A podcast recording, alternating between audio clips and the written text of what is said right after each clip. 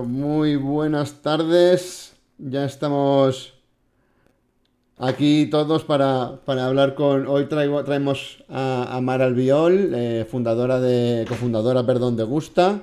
Eh, experta en experiencia de user experience, en, digital design, eh, diseño web. bueno, ahora ya nos contará con más calma todo lo que sabe, todo lo que es y, todo lo que todo lo que nos va a aportar. Bueno, no quiero tenerla aquí esperando y voy a darle paso rápidamente. A ver dónde la tenemos por aquí. A ver. Esperad un segundito. Vale, es esta. Y aquí la tenemos. Muy buenas. Muy buenas tardes, Mar. A ver si te ve bien. Hola. ¿Se te oye bien? Sí, en principio sí, sí, creo que se te oye bien y se te ve hola, Perfecto. Eh, Perfecto. Vamos a ver, un segundo que deje todo esto claro y nos ponemos el chat aquí para verlo. Eso, eso. A ver lo que nos van comentando la gente. Eh, Hola, chat. ¿Qué pasaba aquí? Vale, ya estamos. Bueno, es mi primera vez en Twitch, ¿eh? O sea, he visto mucho Twitch, pero nunca he estado en pues Twitch apareciendo. O sea, que estoy súper pues, motivada. Tranquila, que es como, es como, como una videoconferencia más. Eh... Sí. En tiempos de pandemia hemos hecho unas cuantas ya, creo que estoy ya entrenada. Exacto. A ver un segundito, porque estoy viendo, creo que hay un poquito de. Eh, de. ¿Cómo se llama esto? De, de, lag en la voz. Eh, pero bueno, eh, a ver si lo ah, vale. si, si no, no hay ningún problema. Porque, uy, tengo calor, ¿eh? Aquí creo que está. Está tronando, ¿eh? Aquí hay unos truenos impresionantes, o sea que espero que no nos fastidie la conexión. No, no, se, no, no, nos respetará. Uy, espérate, estoy moviendo, todas las ventanas sin querer. A ver, un segundito. Vale. Eh, bueno, creo que hay un poquito de lag de audio, pero, pero bueno, intentaré ir arreglándolo conforme, conforme, vayamos, conforme vayamos hablando. Eh, y bueno, eh, Mar, antes que mejor que presentarte yo, prefiero que os presentéis vosotros. Eh, yo te he dado una breve introducción de, quién eres, pero prefiero que nos cuentes qué has estudiado, quién, quién, es Mar Albiol, evidentemente, qué, has estudiado, a qué te dedicas, bueno, en fin, que nos cuentes un poco quién es Mar Albiol. Claro, pues bueno, hola, soy Malviol en, carne y hueso. Eh, bueno, pues nada, soy, una diseñadora de diseño de producto digital y bueno, pues mi recorrido en este mundo es eh, bastante normal. O sea, yo desde el principio eh, tenía como mucho interés por el tema web, el tema interacción entre usuario y, máquina, ¿no? Un poco. Cuando estudié todavía no existía la profesión de diseñador de producto digital como, como se conoce hoy en día. Por lo menos aquí en España no existía. Y yo estudié Bellas Artes en ese momento, porque era lo, que, lo más parecido, digamos, a, a este mundillo. Entonces, cuando empecé Bellas Artes, entré eh, especializándome en temas de diseño interactivo, pero era más con un tema de hardware, tema de arduinos y cosas así, más de instalaciones y espacio público. Y poco a poco pues me fui metiendo más y más en el mundillo digital hasta que una vez, me, mientras hacía mi Erasmus en Milán, eh, me contrataron en una empresa en Ámsterdam y de allí de Milán pues salté a Ámsterdam de diseñadora oficialmente, o sea, a nivel profesional de, producto digital y nada, y fue mi primer contacto real con la profesión, porque hasta entonces había sido muy amateur, eh, había diseñado algunas webs y algunas aplicaciones de móvil, pero todo muy, muy, muy amateur. Tú realmente. Entonces, pues bueno. Eh, sí, eh, perdona que te corté. Tú realmente estudias Bellas Artes. Sí, yo estudio Bellas Artes eh, aquí en el Politécnico en, Valencia.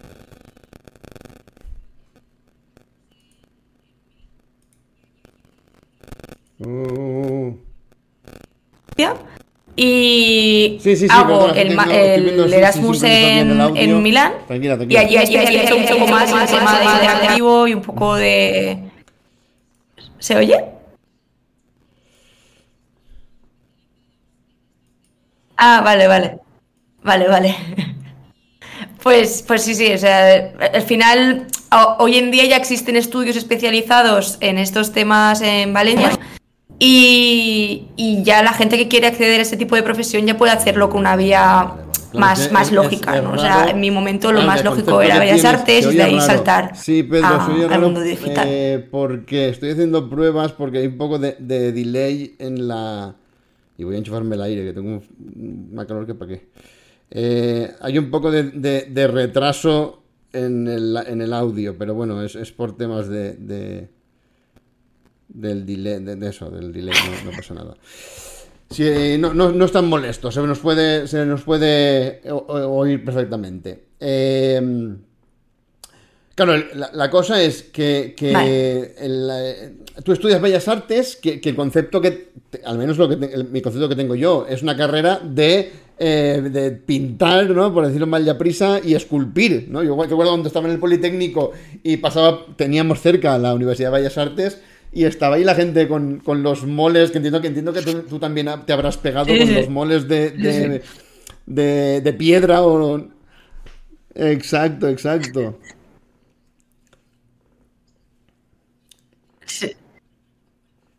Con los cuadros. Sí, sí, con las piedras, claro, sí, sí. O sea, a mí la tierra no me llegó a tocar, pero me tocó el barro y casi no sé qué es peor, pero, pero, sí, sí, o sea, para, para, entrar en Bellas Artes tú tienes que aprender como todo lo básico, ¿no? Y al final, eh, pese a que digas, bueno, ¿qué tiene que ver el diseño digital y el tema web y tal con un cuadro, ¿no? Una pintura al óleo clásica, pues es que realmente eh, hay muchas intersecciones entre, entre esas disciplinas, porque al final tienes que hablar de teoría del color, tienes que aprender de composición, aprendes de, conceptos más abstractos mm, a, nivel visual que te van a aportar luego para ya sea web o sea cualquier otra cosa.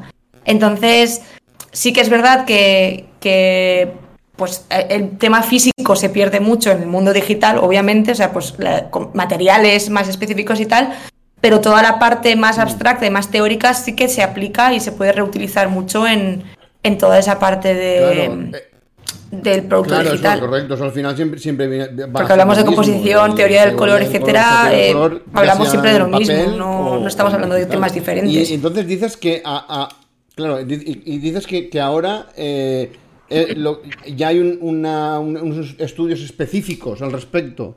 Lo que sea. Totalmente, independiente, totalmente, totalmente independiente de Bellas Artes. Correcto, sí. Ahora. Eh,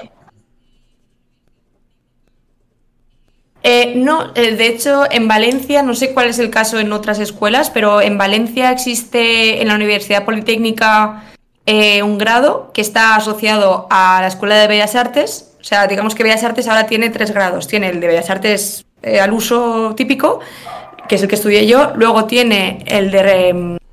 Eh, el de, bueno, el que, el que también yo estoy dando de clases, que, es el que te digo que es más indicado para este tipo de profesión, que es el grado en diseño y tecnologías creativas, y luego tienen otro que es el de restauración. Y ahí ya, pues, o sea, son tres ramas diferentes que se encuentran en muchos puntos del proceso, sobre todo al principio del todo, pero que ya luego se va especializando cada uno en, su mundillo. Corrígeme si me equivoco, pero en, una, en una, escuela de, Dilo tú mejor que yo, porque Sí.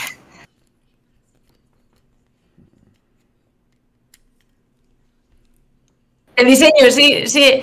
Eh, sí, decía, eh, para, si quieres estudiar desde, desde el principio, desde, desde que acabas el instituto, ya quieres arrancarte con el tema de, diseño digital, puedes estudiar este grado que comento de, la UPV, de la Universidad eh, Politécnica de Valencia, pero también mm, puedes Sí, yo en ese grado nuevo, en el de, diseño y tecnologías creativas, eh, estoy dentro de la bolsa de trabajo de profesora asociada y eh, solo me llaman para repuestos, entonces, o sea, como para mm, cuando alguien se pone enfermo y tal. Entonces, eh, digamos, no es mi trabajo principal y, en absoluto, aunque me gusta mucho, la verdad. Me encanta, pues eso, compartir lo que sé y estar en ese ambiente súper chulo y enriquecedor.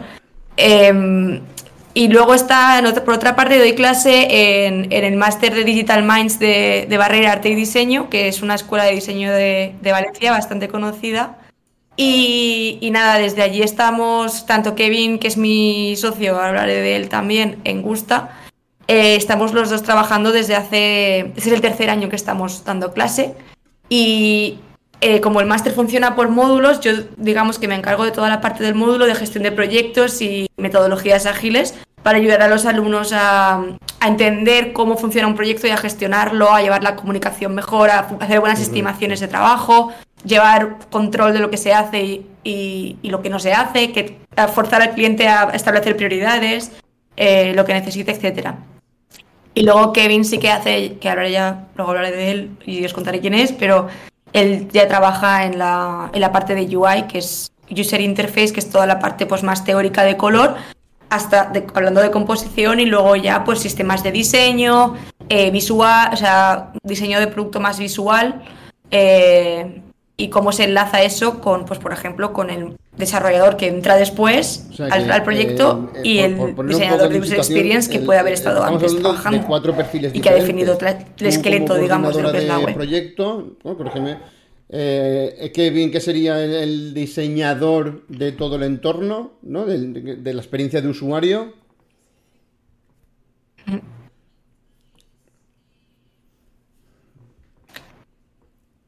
Correcto. Eh, es el director. En Gusta, en Gusta él es eh, el, director creativo. O sea, diseñadores somos las cuatro personas de Gusta, diseñamos, yo, incluida yo.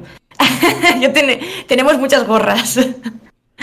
Pero como si, o sea, como nuestra, al final nosotros somos diseñadores que hemos eh, o sea, que nos hemos montado nuestro chiriquito, por así decirlo, pero no queremos dejar de diseñar. Entonces, siempre como el técnico va, a lo suyo. Obviamente tienes que dirigir el proyecto y hacer muchos, muchos más roles dentro de tu trabajo, pero eh, tu core, ¿no? Tu, con lo que disfrutas es eh, diseñando, eh, trabajando con, las herramientas que te, da el, ordenador, ¿no? Y...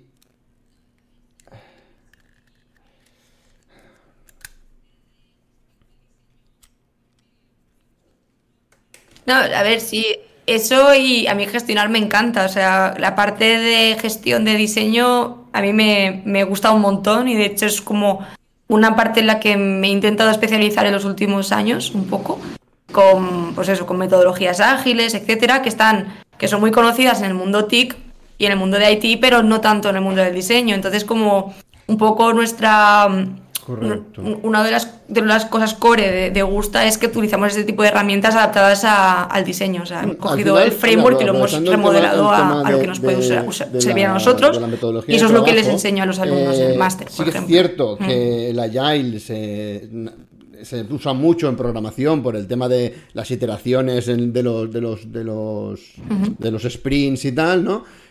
Pero bueno, al final yo creo que se puede aplicar a casi cualquier tipo de proyecto. Realmente tú te marcas un, un, eh, producto mínimo viable, marcas unos sprints, ¿no? Y al final eh, puedes variar más o menos los roles de usuario, eh, pero es una forma muy ágil, por eso se llaman Agile, de trabajar. Yo cuando las he usado, de verdad es que la verdad es que da gusto por eso, porque vas viendo mucho más la evolución del proyecto, ¿no? Sí, sí.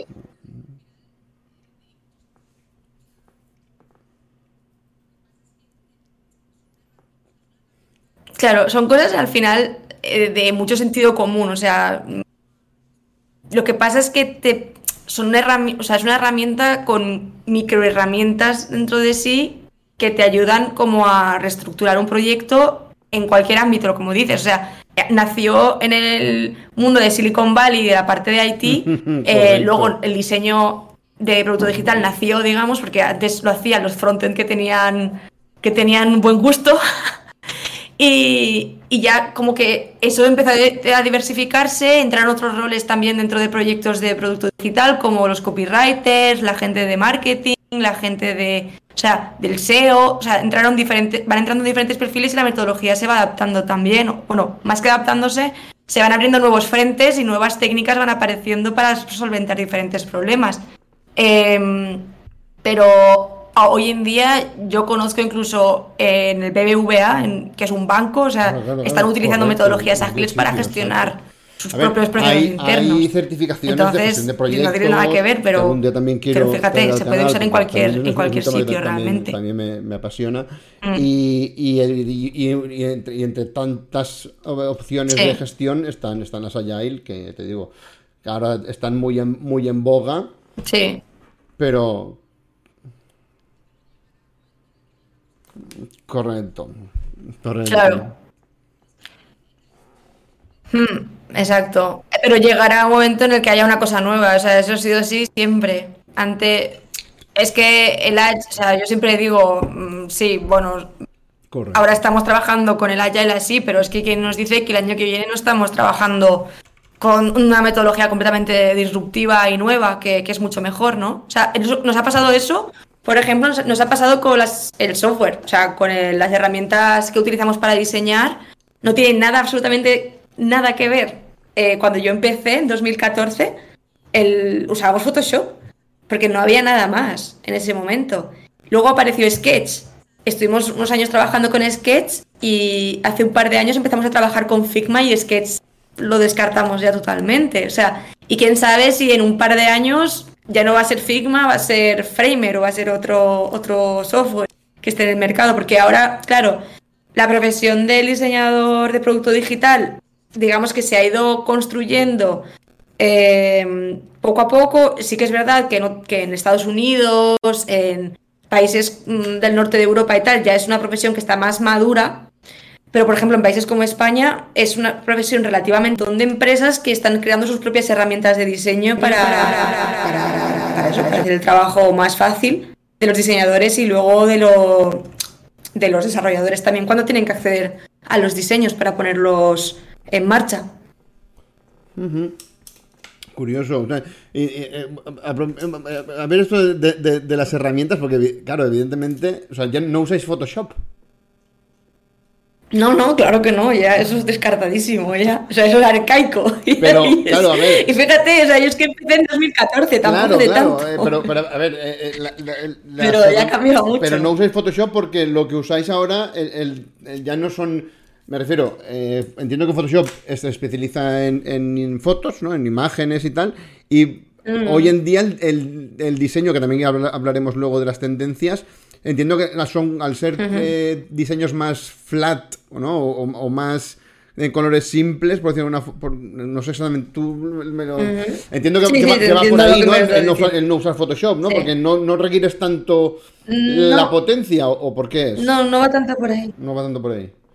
No, no va tanto por ahí. O sea, Photoshop es una herramienta que, que, pues eso, como dices tú, que a nivel de fotografía, de edición y tal, te puede aportar muchísimas cosas. La verdad es que eh, en su momento la utilizábamos para diseño digital también y, nos funcionaba bien, pero las herramientas que existen hoy en día permiten trabajo en línea, eh, permiten... Las herramientas que hay hoy en día en diseño digital son una mezcla entre la perspectiva que tiene un desarrollador frontend cuando hace el código y el diseño que te, que te ofrecía Photoshop, por, por, entendernos, es un punto medio, ¿no? Entonces, nos permite trabajar en, en colaborativo, o sea, eh, las mismas personas, varias personas pueden estar en tu archivo de diseño al mismo tiempo.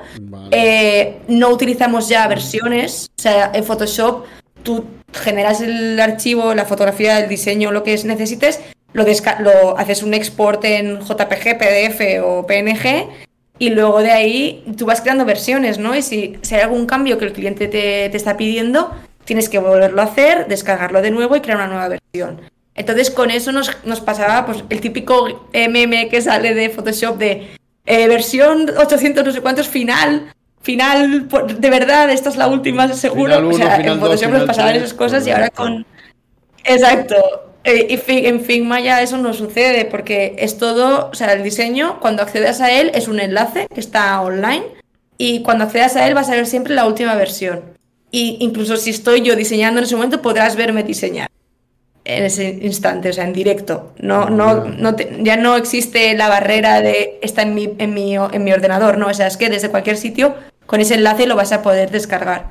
Y lo usamos un montón también porque eh, tanto Sketch como Figma permiten, además de las, las utilidades básicas de pues pinto aquí, pinto entre comillas, ¿no? Para que os entendamos. Diseño aquí pues un formulario, diseño aquí una tabla, no sé qué. Además de eso, te permite eh, prototipar, hacer prototipos clicables y, como un poco... Los, los, prototipos los utilizamos para mostrarles al cliente como una versión como si fuera final, o sea, como si realmente lo estuviera utilizando eh, en su versión final, porque podemos hacer que cuando hagas clic aquí te lleve a este sitio, cuando hagas clic allá te pase esta otra cosa. Entonces, el cliente de repente se mete en el, en el rol de usuario y puede validar mejor las, las propuestas que le estamos haciendo. Y también nos sirve esos prototipados para luego testear con usuarios reales. Si tú tienes que desarrollar todo un flujo, imagínate, un onboarding, un flujo de entrada a una aplicación, si lo tienes que diseñar y desarrollar luego, es muchísimo dinero, muchísima inversión que no sabemos si va a funcionar. Sin embargo, si lo hacemos en diseño, el prototipo es una cosa súper sencilla y que estas herramientas nos permiten hacerlo y luego compartiéndolo con un enlace es como si funcionara, aunque se llame fake todo, pero, sí, sí, pero eh, ya da un, da aspecto. realmente, claro. Claro, sí, y luego lo bueno es que haces los cambios sobre el diseño, no tienes que deshacer código y volver a hacer. Entonces eso es ideal.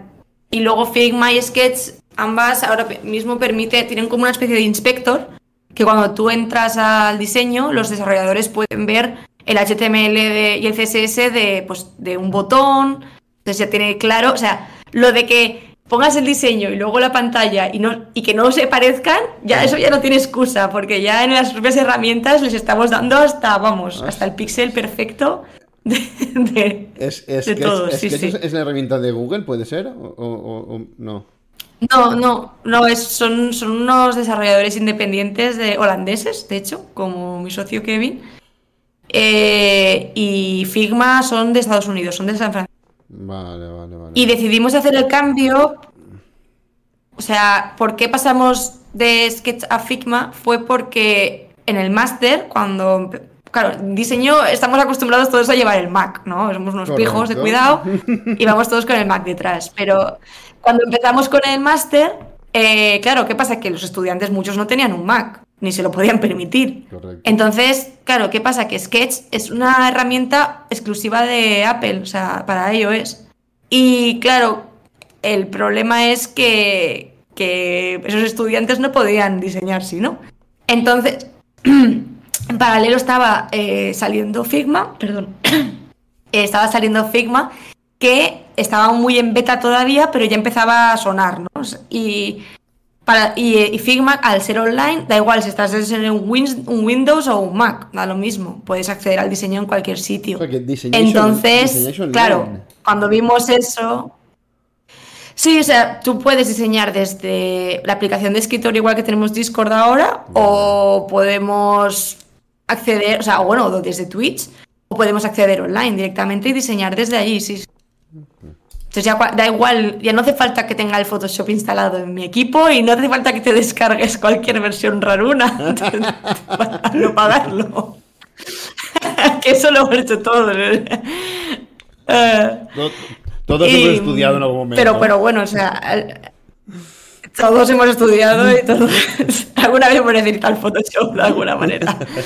Pues sí, de hecho Adobe, Adobe ahora mismo tiene su propio su propia herramienta de digamos de esta vertiente que se llama Adobe XD, XD, como la carita de risa, pues. Y es la herramienta que normalmente empresas que tienen todo el paquete de Adobe utilizan a nivel de enterprise, pero la verdad es que Figma yo creo que ahora mismo es la herramienta número uno. Pero es que es muy volátil esto, porque es que Sketch arrasó a Photoshop completamente y ahora Figma ha arrasado a Sketch. Entonces es una cosa Que, va cambiando muy rápido. Mm. Sino el, el, rollo de, las TIC es eso, que, las aplicaciones eh, siempre hay, mucho, mucho dinamismo, ¿no? Mira, por ejemplo, eh, Twitch ahora, que antes nadie lo usaba, de repente la gente se, está yendo de YouTube para venirse a Twitch. la mensajería instantánea antes era Messenger, luego Skype, luego Teams, luego tenemos Discord. Al final. Claro, eh, cambia muchísimo. el Slack. El eh, Slack, correcto. Y claro, yo creo que, el futuro con las herramientas cada vez, o sea, cada vez que hemos ido a una conferencia o hemos visto alguna charla sobre este tema de herramientas de, diseño digital, vemos que el, eh, digamos, el horizonte va apuntando siempre a lo mismo, que es a reducir el, espacio, el gap que hay entre diseño de producto digital y desarrollo, el frontend. Claro. Incluso backend, si nos pusiéramos más finos. Y, cómo reducimos eso al máximo, ¿no? Porque al final estamos diseñando dos veces, si lo piensas en un proyecto, porque primero tienes al diseñador ideando una propuesta, diseñándola y tal, y luego tienes al frontender que está replicando exactamente lo que ha hecho el diseñador, pero en código. Entonces las herramientas van apuntando hacia un escenario en el que eso ya no, haga falta, en el que quizás el diseñador haga ese diseño en su herramienta y que luego igual se puedan descargar el código así con un export y tengas todo, todo diseñado ya y funcional. Claro. Correcto. Y... Que ahora mismo se está haciendo, pero se está haciendo a nivel de CSS, HTML algo muy limitado. Claro. Sí, y entiendo que mm. el código de, hoy en día es mucho más limpio y, y, y, verás porque te lo comento. Cuando yo estudiaba ya, eh, cuando, cuando estudié todo este tipo de cosas, eh, eh, estaba Dreamweaver y, bueno, y, había uno de Microsoft que era el, front, front page, ¿vale? Que te, genera, te generaban unos churros de código que eran infumables. O sea, luego tienes que ponerte a limpiar. Entiendo que hoy en día eso ya no pasa, ya a ver, no yo no lo sé porque nosotros eh, hay, una confusión muy habitual que es que cuando muchos clientes vienen a nosotros a gusto y nos, nos piden como el, eh, el, producto completo, ¿no? O sea, diseño y desarrollo de... Pero nosotros, por ejemplo, somos especialistas solamente en la parte del diseño. Siempre contamos con, con partners o socios de desarrollo para según qué tipo de proyecto. Entonces yo en la parte de, de código no controlo tanto, sí que Sé que utilizan hoy en día lenguajes como Angular, Vue, eh, React, es, un poco donde se están moviendo, pero realmente em, el código que generan herramientas de diseño como Figma o Sketch no, es muy básico, se queda muy a la superficie. Entonces, mm, creo que están, las herramientas están trabajando en, mejorar eso y, y hacerlo más detallado y más funcional, pero ahora mismo no, no sirve un simple copia-pega, ya funciona. O sea, ese es el objetivo, yo creo, así más grande, pero, pero ahora mismo no, no está yendo así. Hay herramientas, eh, de hecho hay una que se llama Loti, eh, que si no me equivoco tú puedes hacer una animación y te exporta también el, código, o sea, entonces ya como que lo puedes importar directamente y ya funciona. Y creo que esta herramienta, si no me equivoco, eh, es de Airbnb, que no sé si ah, en el chat alguien me puede confirmar esto. No, no sé, ¿no? Qué fuerte, ¿no? Estos de Airbnb, desde luego, se han metido, se han metido en, en, todo un poco, ¿no? No, sabía que también hacían aplicaciones. A ver, eh, espero que, que eras, creo que sí, creo que Sí, mira, de hecho te comparto el enlace y lo puedes poner en el chat si quieres, por si alguien tiene interés en verlo. Eh, pero es muy interesante como, pues, pues seguramente ellos tuvieran la necesidad de hacer algo así en su propio, en la propia empresa por agilizar tiempos de, desarrollo y han acabado creando un producto de este tipo, ¿no? O sea que al final es muy interesante.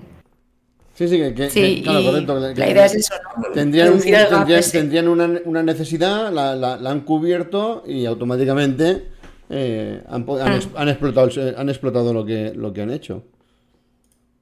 Correcto. Eso pasa mucho en, por ejemplo, con los plugins de tanto de Figma como de Edge. Eh, hay muchísimos plugins que la gente de forma independiente puede hacer por, pasárselo bien o por realmente eh, ahorrarse, quererse ahorrar tiempo en procesos de diseño. Y la verdad es que hay cosas chulísimas. O sea, y hay una comunidad muy grande, pues se, se organizan hackathons, tanto de unos como de otros, para, mm, pues, para, para pensar en plugins nuevos que puedan ayudar a los diseñadores. Eh, se organizan conferencias, se organizan meetups. Hay un mucho movimiento de la comunidad de estas herramientas, de estas herramientas también. No sabía yo. Claro, al final hay, tanto. Eh, de hecho, una, de las cosas del canal es eso, que, nos contéis todo lo que hay, porque hay tanto que es imposible controlar todos los. Abarcar todo. claro, todos los palos, correcto, correcto. A mí yo lo último mm. que tenía de herramientas colaborativas es Teams, Slack eh, y este tipo de cosas que evidentemente no tienen nada que ver con el tema del diseño. Son simplemente pues para compartir documentos, el, tener una, conversación, una conversación en tiempo real con el departamento, con la empresa, con tal. Que es otro tipo de colaboración. Claro, por, lo que estás contando entiendo que es algo similar, pero eh, trasladado al, al diseño y, a, vuestro sector. ¿eh? Sí. Y, así como te digo que como que se está intentando difuminar los límites entre el diseño y el desarrollo, también se está sucediendo eso entre el diseño y el negocio de, de, una empresa. Porque, claro, o sea, cuando pensamos en diseño, cuando nos, nos, presentamos, hay veces a empresas nuevas nos dicen, pero vale, entonces os paso con el departamento de marketing. No, no, no, no. Tienes que pasaros con vuestro CIO, con vuestro responsable de, desarrollo y se quedan así como, ¿what? O sea, pero si sois de diseño, sois diseñadores. Y todavía hay, hay como un poco de confusión respecto a qué rol ejercemos, ¿no? Y nosotros nos gusta eh, resumirlo en, en, somos un poco el puente que une negocio, que es el que las personas que tienen la necesidad, que escuchan a los usuarios diariamente, que necesitan y analizan el mercado y hacen ese tipo de cosas, con desarrollo, que son quienes ponen en marcha esas herramientas digitales, ¿no? Entonces, antes no, no existía un rol intermedio y ahora estamos eh, los diseñadores de producto digital, que lo que hacemos es como traducir lo que quiere el negocio en una propuesta sólida que a nivel visual funcione, a nivel de experiencia de usuario funcione, y trasladárselo ya hecho a desarrollo para que solo se dediquen a la parte técnica. Claro, cuando aparecemos en un proyecto, muchas veces cuando un desarrollador no ha trabajado con diseño, dicen como, esto es una maravilla, porque, claro, ya, o sea, piénsalo, antes los frontenders tenían que diseñar y desarrollar, no eso tenían que desarrollar. Y claro, le estabas pidiendo pelas al olmo. Claro, es lo que, es lo que te iba a comentar, realmente, eh, como tú ya lo, has dicho, ya, lo has dicho un par de veces, sois una figura que antes la hacía el, el que sabía programar y le gustaba un poquito. Tenía un buen gusto. Claro, un buen, tenía buen gusto, correcto. Que no entendía por qué quedaba bien el botón verde al lado del fondo negro, ¿no? Pues, y vosotros entendéis. Tal eh, entendéis el por qué. Exacto, entonces tiene mucho mérito realmente lo que llevan, lo que han hecho y siguen haciendo hoy en día muchos frontenders porque eh, hay una escala eh, que a ver si encuentro el gráfico que está chulo, escala de conocimiento o de uso del diseño dentro de una empresa TIC. Eh, que digamos que es... ¿Se nos oye bien? Sí, sí, sí, sí, no. están comentando por el chat ah, qué diferencia hay entre eso y un analista. Entiendo que. Ajá. Sí, sí, es una buena pregunta. Eh, pues el analista normalmente eh, es el que define esas historias de usuario, define los requisitos los traduce un poco lo que ha pedido negocio a un producto, o sea, a, perdón, a un a, una utilidad, a una funcionalidad definida bien claramente para que luego diseño lo interprete de la forma correcta y que luego desarrollo lo pueda.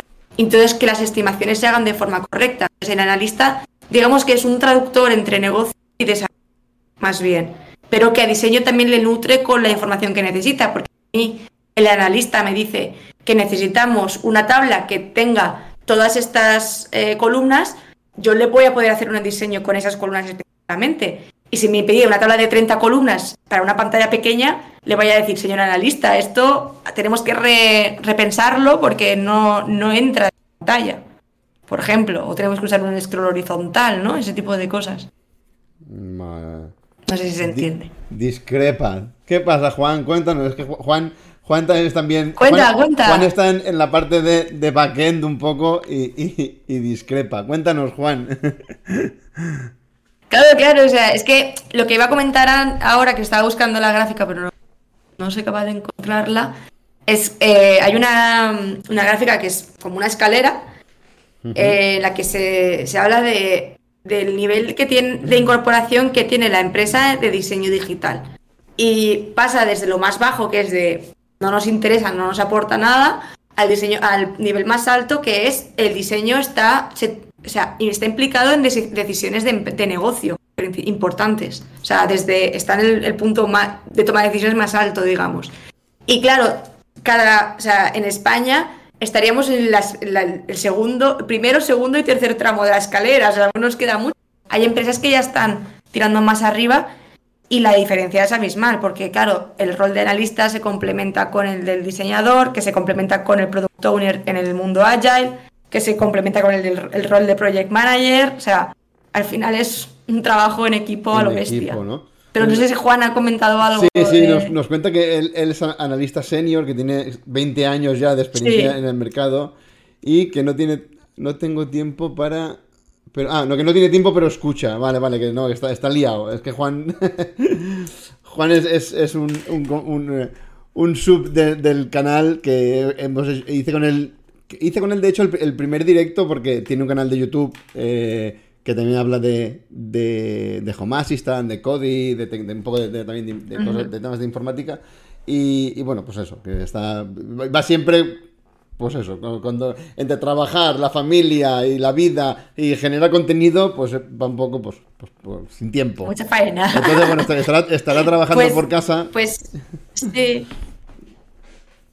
No, nuestra experiencia con los analistas eh, es esa, o sea, realmente, por ejemplo, ahora con el puerto de Valencia estamos trabajando en un proyecto bastante grande y la analista que es la responsable es la responsable de transmitir, eh, bueno, traducir el trabajo de, que han hecho los product owners en cuanto a definición con usuarios en, en funcionalidades más realistas y más, más aterrizadas, o sea, más detalladas. Entonces, a mí me llega la historia de usuario previa, o sea, que ha sido previamente validada entre analista y product owner, me llega ya definida. Entonces, ya sé qué columnas me faltan en las tablas, sé qué, qué zonas, qué, o sea, qué funcionalidad va a tener esa pantalla, qué no tiene que tener para que luego yo no haga un diseño de una funcionalidad que luego al frontender y al backend deshacer la, la estimación y el planning, etcétera. Esa es nuestra experiencia. No sé, Juan, si nos puede aportar algo más. A ver, está, está... Bueno, dice que nos escucha, o sea que lo, bueno es que no, no podrá replicarnos. Tendremos, tendrás tú siempre es broma, es broma. No, no, eh, además, eh, no, no, además eh, es, está, está guay porque mm, ver diferentes opiniones, porque es que yo trabajo para muchos clientes muy diferentes, de pues, de ámbitos totalmente diferentes y en cada equipo te das cuenta que hay un sistema distinto. Entonces, eh, claro, mi realidad no tiene por qué ser la, el, habitual, porque yo hay proyectos en los que entro y no hay project manager, pero sí que hay product owner, o proyectos en los que entro en los que sí que hay project manager, pero no hay product owner, proyectos en los que no hay analista, pero hay un jefe de desarrollo. O sea, es que realmente varía mucho el equipo y cómo se estructura la empresa con el rol que tiene cada uno. Entonces sí que es, sí que entiendo que pueda, hay, puede haber diferentes perfiles dentro de diferentes empresas. Ahí yo creo que, ahí has un poco en, el clavo. Me refiero, cuando has dicho que, ah, depende de la empresa, de la estructura y de las funciones del perfil. Porque todos hemos, todos hemos visto. Mi, bueno, perdón, mira, Juan, nos dice Juan, mi experiencia después de tantos años eh, al final es que el analista funcional de requisitos y de diseño está está entrelazado entre sí y entre sí que eh, está, entrelazado entre sí que generar muchos niveles de, de, gestión como al final capas de gestión en las que cada uno se trate cada una se tratan cosas diferenciadas genera problemas de coexistencia entre cada una de las capas de diseño de software te entiendo correcto sí. que al final exacto yo creo que es un poco también lo, que estamos comentando no que eh, los, perfiles quizás se entremezclen un poco, ¿no? En ciertos, en ciertos proyectos, depende del cliente, evidentemente. Y, lo que estaba comentando, mm. los perfiles que se asignan a cada, en cada empresa, a cada persona quizás por ahí también haya un poco de, lío, ¿no? sí, sí, sí, que haya inconsistencias entre sí, pero es normal porque, a ver, las empresas tienen sus recursos y aprovechan al máximo cada uno. Entonces, si, si un analista en una empresa tiene un rol súper definido, igual en la otra tiene abarca lo que se considera varios roles en la otra empresa. Pero sí que es verdad, eh, estoy con Juan 100% en lo que dice, eh, cuanto más niveles y capas de, gestión generes, más posibilidades de, tener malentendidos eh, en todo el proceso. Y en ese caso, o sea, lo que, lo que yo he vivido desde mi experiencia es intentar trabajar con partes de, lo que ofrece la metodología Agile para reducir al máximo esas, esas fallos de comunicación. Entonces, eh, en los proyectos en los que he trabajado que han intervenido analistas, teníamos un primer momento en el, de, en el que el Product Owner definía requisitos eh, muy a, gran escala, o sea, como si fueran epics muy grandes. Luego eh, pasaba el filtro de los usuarios, eh, se, hacía como una variación con los usuarios, se hacía una lectura o un refinement con, con desarrollo, ya incluyó al analista, y diseño, y cuando de ahí se resolvían todas las dudas y posibles flecos que quedaban pendientes por cada una de las disciplinas, todos trabajamos sobre la misma historia de usuario, con diferentes tareas, pero todos trabajamos sobre la misma historia. Entonces, eso reduce mucho los fallos de comunicación que puede haber intermedios. Te entiendo, te entiendo. Claro, al final... Mm. Un segundito. Claro, al final. Eh, Pero no hay dos proyectos iguales, ¿eh? Ni siquiera en la misma empresa. Exacto, exacto. Siempre te vas a ver. No hay dos proyectos iguales, ni hay dos empresas, ni hay dos clientes iguales. O sea, no, no. Eh, incluso en las mismas empresas. Sí, en las mismas empresas, eh, si tienes dos proyectos en paralelo, puedes encontrarte que, pues, como el equipo es diferente, se organiza de una forma diferente. O sea, o las necesidades son distintas, se, se, altera, aunque sea un poquito, eh, el proceso, pero ya es un proceso nuevo. O sea, cambias un par de cosas, ya, ya estás hablando de procesos. Pero, pero sí, sí. O sea, la, clave es. Eh, yo creo que no hay una solución, que es un poco la, base del Agile, ¿no? O sea, no, no es un libro mágico y una forma mágica, sino que tú tienes una serie de, herramientas que puedes utilizar a tu gusto y adaptar. o sea, hay que ser muy creativo realmente cosas. Mm. Y, eso, adaptarlo a cada proyecto. Te entiendo. Te entiendo perfectamente. Eh, Juan ahora luego nos, escribirá y nos dirá. Sí, que nos escriba, que nos escriba, que tengo, de verdad, tengo mucha curiosidad. Sí, porque tiene toda la razón, ¿eh? Bueno, yo también quiero. Eh, voy a cambiarte un poquito de tercio mientras. mientras Venga, va. Eh, y, quiero hablar un poquito sobre Gusta, evidentemente. Eh, te tengo. Y por lo que sé, habéis trabajado en, proyectos como, como Valenbici. Por lo que tú comentas ahora, habéis trabajado. Ah, no. No, no, en no hemos trabajado. Vale, vale. Eh, bueno, en, el, tema del puerto, eh, entonces quería un poco que nos contases, hemos hablado, ya hemos hablado de las herramientas, eh, pero también quiero saber, bueno, de alguno que puedas comentarnos que, hayas trabajado y, estéis orgullosos de él, y, háblanos un poco de la otra parte de Gusta, de, de Kevin, de tu socio, porque eh, si es el director creativo tendrá gran parte también culpa o del éxito que está teniendo la compañía. Oh, 100%, sí, sí. O sea, mm, si no... Eh, Gusta no se entiende con Mar solo ni con Kevin solo. O sea, Gusta se entiende con el combo, el binomio que hacemos los dos. Porque al final... sí, exacto. No no se puede entender Gusta sin eso. Y O sea, Kevin es una pieza súper clave eh, en el equipo. Ahora somos cuatro personas. Y mm, en cuanto a proyectos, trabaja, tenemos como tres verticales. Eh, entonces, em, son, digamos que son parecidas, pero tienen sectores bastante diferentes. Tenemos la vertical de, diseño web, que es más diseño de webs más comerciales, por ejemplo, con el trabajo que hemos hecho para Frontify, eh, que es una empresa suiza de tema de marketing, de gestión de, elementos de marketing. Eh, luego tenemos empresas que, con las que hemos trabajado para hacer diseño de aplicaciones de móvil. Por ejemplo, Footbar, que es un proyecto de Media Pro con la Liga de Fútbol Española. Eh, y otros proyectos como por ejemplo Sicada, que es una empresa holandesa que se dedica a, a través de un pequeño tag, como un hardware, un mini, mini, dispositivo, un sensor, eh, puede pues, comunicarse con el usuario que está conduciendo y decir de conducción si es bueno o malo y por lo tanto si eso le está haciendo perder, gastar, gastar más gasoil o diésel de, de lo ideal por, por esa conducción o o, si está conduciendo bien y por lo tanto puede conseguir descuentos en su seguro de coche, etcétera. Entonces, claro, o sea, hacemos hay dos vías muy, muy diferentes eh, por ese lado y luego tenemos una tercera vertical que es, eh, diría que es el 50% del negocio de Gusta y esta vertical la hemos, le hemos puesto un nombre diferente porque tiene un estilo más enterprise que es High Wave, eh, que en Highwave realmente lo que trabajamos son interfaces de gestión, más que nada, y son muchos sistemas más...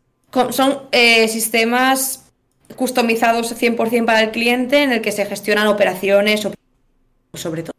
Y aquí hemos trabajado para el puerto de Valencia, para muy grande de freight forwarding, eh, Podemos incluir varias empresas holandesas también, pero bueno, o sea, al final eh, esos son los tres ámbitos en los que nos movemos. Y clientes sobre todo son, suelen ser eh, de medianas a grandes, en el caso de aplicaciones de, de móvil y de Highwave, de toda la parte de, interfaces de gestión. Y luego, pues para tema web, son, pueden ser empresas más pequeñas. Ahora, por ejemplo, estamos trabajando eh, esta semana en un proyecto para una ONG eh, holandesa que se encarga de, conectar artistas e ilustradores de todo el mundo con, escuelas en, diferentes países del mundo, por ejemplo en Indonesia, y a través de la venta de esas camisetas y esas colaboraciones eh, pagan pues, pues el, mantenimiento de las escuelas, el material, eh, contratan a profesores nuevos, etc. Para zonas más empobrecidas. Entonces, ya te digo, o sea, es que podemos ir de una gestión logística del puerto a, irnos al otro extremo. A una. A mm. una... Pero estoy, arreglando un segundo para. Mientras hablamos, eh, estoy poniendo en la, en la pantalla principal vuestra web también para que. Porque Tenéis aquí eh, imágenes de vuestros proyectos y tal, y mientras vamos hablando, que se vayan viendo también eh, lo, que, lo que hacéis, porque hablamos de páginas web, hablamos de, aplicaciones móviles, hablamos de tal, pero eh, todo el mundo hace una web, entre comillas, y todo el mundo hace un móvil. No, lo difícil es hacerlo bonito y que, y que el UX sea... usable. Usable. Exacto. Que es, vuestra, que es vuestra especialidad y, lo que os ha dado todo, todo el valor que tenéis. Y por eso estáis como profesores en una en una en una en un máster de, diseño y, por eso bueno, eh, y por eso estás aquí también en parte. Evidentemente. Sí. aquí. Sí sí eh, al final nosotros eh, siempre decimos que somos una empresa boutique no o sea que somos muy pequeñitos, somos un estudio pequeño pero ultra especializado y con experiencia en estos temas. Entonces, em, decimos siempre que, no queremos abarcar todo eh, porque no somos especialistas en ello, queremos abarcar el trabajo que es en lo que sí que somos especialistas, que es el tema UX y UI. Eh, y el resto, eh, por ejemplo, si necesitamos el diseño de un logo, si necesitamos el desarrollo de frontend, de backend, tenemos como un, sistema, un network de colaboradores con el que, que vamos gestionando y, mezclando según el tipo de proyecto. Entonces, si me llaman para un proyecto de enterprise que es más high wave, pues contacto a una serie de, empresas de desarrollo que me pueden ayudar en eso. Pero si me piden una web más chula, más vistosa, con animaciones, con etcétera, ahí ya me voy a otros, a otros desarrolladores. Eh, si me piden una marca, pues me voy a un especialista en, diseño de marca. En vez de hacerlo nosotros, pues eh, tenemos, así creamos productos con mucho, mucho, mucho, eh, como muchos, muy, como, con mucha calidad. o sea, con mucha calidad y muy sólidos. Correcto. Esa es un poco nuestra, nuestra idea. Los stakeholders, ¿no? Que, llaman ahora. Es la gente que, con la que, de la que os rodeáis y la que os ayudan a, a, darle valor al resto del negocio. Eh, lo que tú, como lo que tú mm. estás diciendo. Y mira, voy a, hacerte una pregunta porque has comentado ya un par de veces el tema de que, eh, por un lado, el, UX y el UI o el UI, entiendo que es eh, experiencia de usuario e interfaz de usuario. Son conceptos diferentes, pero que al final se entremezclan. Sí, sí, de hecho, no, o sea, existen perfiles especializados de UX, de que hay gente que solamente hace la parte de experiencia de usuario, y también existen los de UI especialistas, que solamente hacen la parte de interfaz. Pero la verdad es que lo habitual es que estén bastante mezclados. Y de hecho, yo diría, en Gusta somos una vez, o sea, todos tenemos de las dos. Eh, entonces no. Nosotros en Gusta, por ejemplo, no diferenciamos eh, las fases de UX con UI, que eso en otra, en la empresa en la que trabajaba antes en Amsterdam sí que por ejemplo. Entonces, es, otra, es un poco lo mismo que antes. Eh, depende mucho de la empresa, pero nosotros pensamos que, saber un poco de las dos cosas y tener en cuenta las dos variantes te ayuda a, a crear un producto. Correcto, es algo, es algo necesario, ¿no? Realmente eh, van, de, van, de la, mano, o sea que sí o sí tienes que controlar los dos. Total. Mira, eh, voy a hacer otro. Sí, depende un poco de cuánto quieras segmentar. Claro, correcto. Voy a hacer un inciso porque eh, esta mañana he descubierto. Yo estoy ahora. Bueno, yo voy, voy investigando cositas, ¿no? Y esta mañana he encontrado una, una web que hablaba de, de, hecho te, te el enlace, una web que hablaba, eh, que puedes generar eh, imágenes a partir de texto que tú le pasas a una inteligencia artificial que va aprendiendo. Y quería verlo contigo, eh, porque hay, dos webs, dos, dos proyectos, perdón.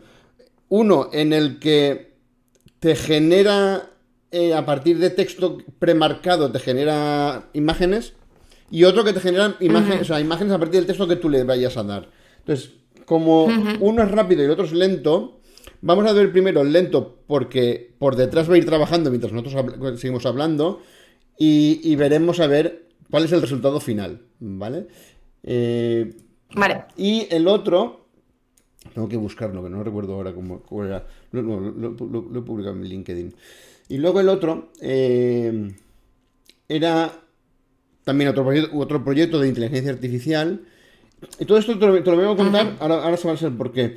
Eh, de, inteligencia artificial y, generan imágenes a partir de, textos eh, pregrabados, que es lo que, lo que estaba comentando.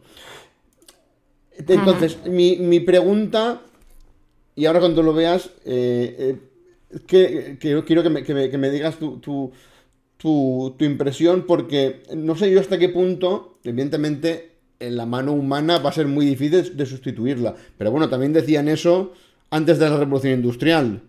¿Vale? Entonces. Exacto. Claro. Eh, ver hasta qué punto. Los caballos eran irreemplazables.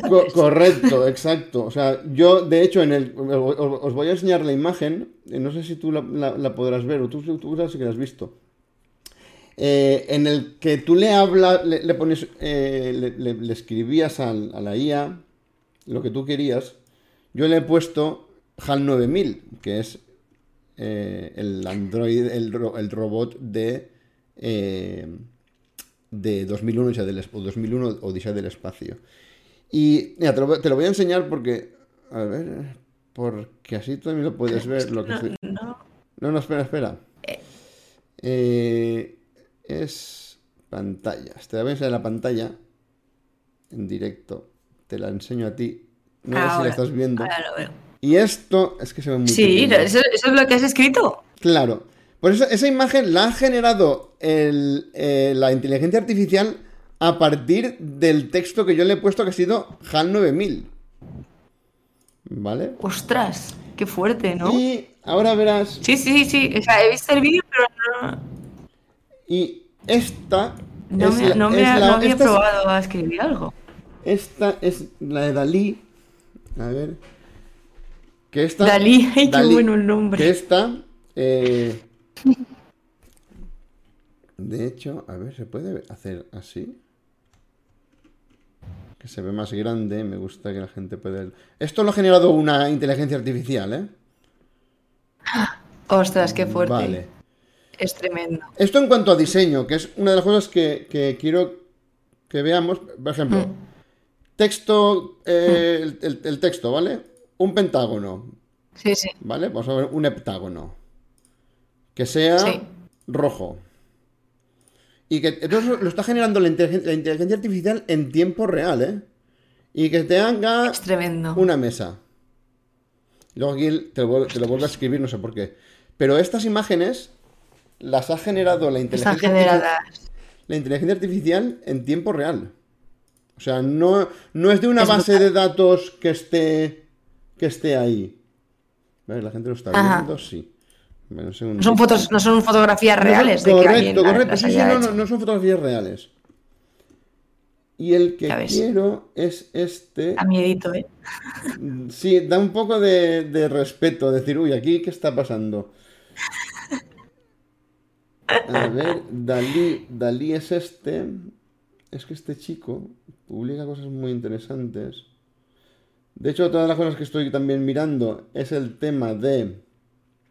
Eh, el tema de, del blockchain y criptomonedas y tal, porque también me gustaría traer al canal a alguien que nos explique el tema de los, claro, de los NFTs. No sé vosotros, tema de NFTs, eh, ¿cómo, mm. ¿cómo, lo ¿Cómo lo lleváis? Me refiero, vosotros también... Hay debate, ¿eh? hay debate. Claro, vosotros también, también generáis contenido, creáis, sois creadores de, diseño, al final. Sí, sí, lo que pasa es que yo creo que nos considero más, ¿cómo diría? Como los artesanos del mundo del diseño digital, ¿no? O sea, me refiero, creamos cosas muy funcionales y muy específicas que sirvan a una finalidad muy concreta.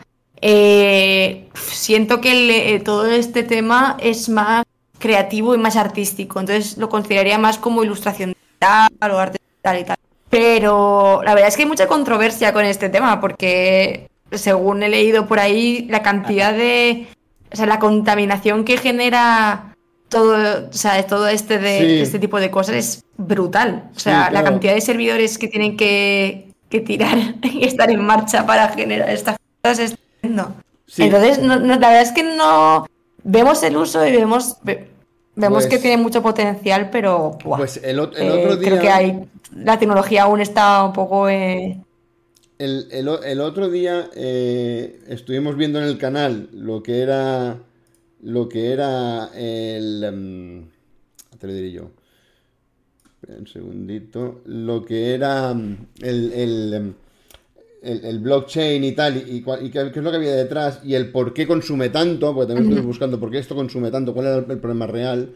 Y el problema real de que consuma tanto es que cuando tú generas... Eh,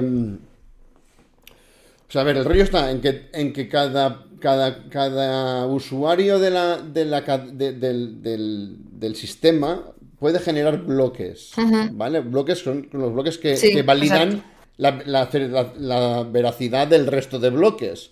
¿Qué pasa? Que para tú poder generar un bloque, tienes que resolver un problema matemático muy complicado, que es por lo que están usando tarjetas gráficas de Nvidia. Que Nvidia, por cierto, ahora va a caparlas, va a caparles el, generador de hashes. Bueno, el caso, el consumo tan excesivo que hay es, justamente por eso. Porque están. Eh, usan eh, muchos recursos para generar el, el, hash este ahí está, ahí está todo el secreto del uso del, este. Y, bueno, mira, como quiero. que seguramente cuando. Perdona, como quiero que sigamos hablando, y esto va, a tardar un pelín, bueno, eh, no, no vamos a, ver todo el rollo este. Vale, bueno, aquí no sé si lo estás viendo, esto son todo imágenes generadas por la inteligencia artificial. Vale. Es tremendo. Sí, sí, sí, es, es, una cosa, es una cosa brutal. A ver, ¿dónde está aquí para generar a ver, el proyecto. A ver, espérate. Es que realmente. Esto este abre, abre una nueva.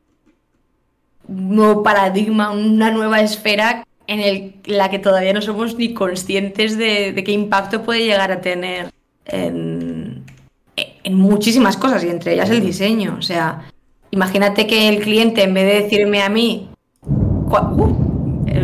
eso es uh, son truenos.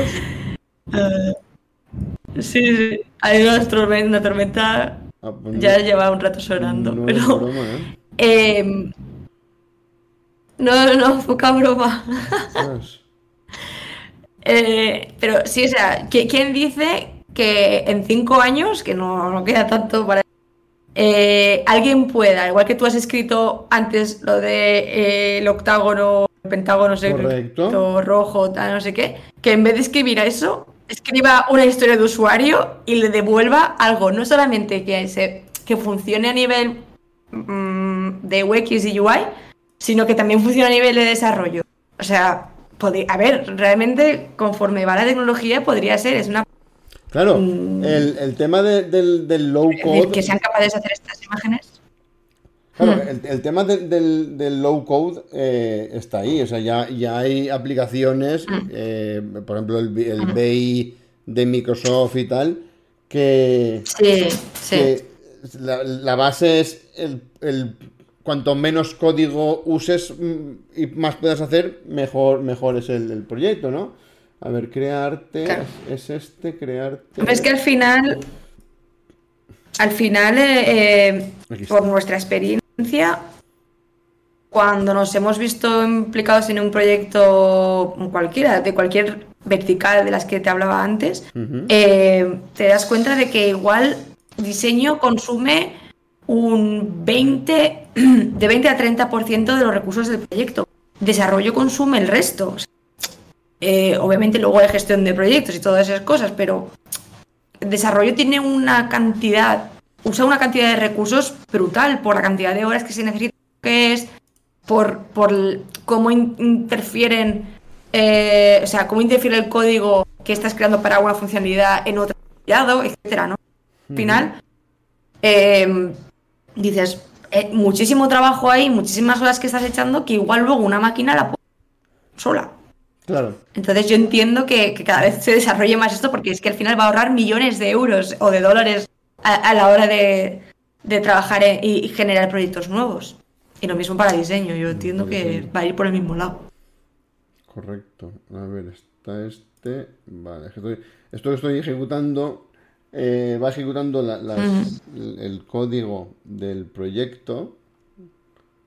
Y luego llegaremos a esta parte final, a esta parte final que es cuando ya le decimos, le damos una frase. ¿Dónde está por aquí lo de la frase? Aquí, ¿ves? Aquí me pone eh, prompts a, Fantasy World. A Fantasy World. Y a partir de ahí, pues bueno, él, genera. Entonces tú le pones aquí lo que quieras, ¿vale? no sé, dime tú, dime tú pues Pon eh, mobile app, por ejemplo. Mobile app, ¿vale? A ver qué nos sale. Ahora luego le damos. Luego ponemos mobile app la ticoteca, a ver qué sale. Ah, vale, vale, pim pam, pim pam. Vale, ahora los curls. Al final lo que estoy, lo que estoy ejecutando simplemente son, son comandos Linux en, esta herramienta. Yo no la conocía, de estos de, de Google. Eh, no, conocía... es, un proyecto de Google. Sí, sí, sí. Mm. Y sobre el propio, sobre el propio, eh, ¿cómo le llama él? Eh, sobre el propio, cancela, y para la página. Eh, es como un, em, como un blog de notas, o sobre el propio blog de notas escribes y programas y ejecutas. Curioso, curioso. Está chulo. Hmm. Voy cargando. Eh, bueno, tenía por aquí más, más cositas. Mira, voy, a hacerte el, mientras aprovechar el, test. Ah, no, mira, por cierto, por cierto, tendencias, tendencias, ¿hacia dónde van las tendencias de, vuestro sector? Me refiero, en cuanto a experiencia de usuario, está claro que, por ejemplo, eh, eh, en, el apartado de SEO SEM sabemos que tienes siempre que ir viendo los pasos de Google para adaptarte a él vosotros no tiene nada que ver. Está claro que eh, las tendencias son, no, no, te las marca, no te las marca Google, pero entiendo que te las marca el mercado, eh, la, gente. Eh, no sé, ¿hacia dónde crees que va a ir vuestro, vuestro sector en los próximos años? Sí, pues mira, es una muy buena pregunta. no, no, no, no, que va. Eh, eh, realmente es lo que hablábamos antes, ¿no? O sea, ¿cómo puede ser que en 2014 estábamos usando Photoshop y en 2021 Photoshop sea algo arcaico totalmente que en la vida pensaría para alguna aplicación de móvil, por ejemplo? Y cómo eso ha cambiado en tan poco tiempo relativamente, eh, es, ya habla mucho de lo que va a venir en el futuro, en realidad. Entonces, cuando, cuando pienso en qué va a pasar con el diseño digital en los próximos años? Pues pienso mucho en lo que hablabas antes del no code o low code, eh, de cómo los diseñadores vamos a ir quizás implementando nuevas herramientas que requieran quizás un poco de código, pero poquito, o sea, con una base muy básica, que ya puedan generar, eh, o, sea, productos funcionales y que incluso se puedan publicar ya directamente. Creo que va un poco por ahí. Luego también veo que hay mucha... Eh, como mucho movimiento también en cuanto al tema de, sistemas de diseño, que no hemos hablado mucho de ello, pero los diseños son ahora mismo uno de los bomba, de los puntos más importantes del diseño digital y es de cómo se documenta, o sea, es una, como una especie de boilerplate donde tenemos toda la documentación de diseño, de colores, componentes visuales que se utilizan, eh, comportamientos, etcétera eh, eso también yo creo que se potencia cada vez más y ahora mismo ya está en auge, pero creo que va a ir a más. Y mm, quizás eh, como ya horizonte más abstracto, un poco hacia donde tú estabas comentando ahora con estas herramientas de inteligencia artificial, que igual, imagínate que, que, vale, imaginamos que la máquina no es creativa, entonces no va a poder generar un branding o poder traducir de un que te, haya hecho un, te haya hecho un diseñador de marca eh, no pueda traducir eso a elementos que se puedan utilizar luego a nivel de web. Pero, y, si el diseñador de producto digital genera un sistema de diseño eh, definido, claro y definido y detallado, y una herramienta de inteligencia artificial puede hacer las diferentes combinaciones entre componentes para generar algo funcional. Es que eso podría ser en el futuro. No lo creo como una tendencia, menos yo no estoy enterada de eso, pero sí que veo que tiene una lógica clara, o sea, que, esos mundos al final se interconectan muy rápido.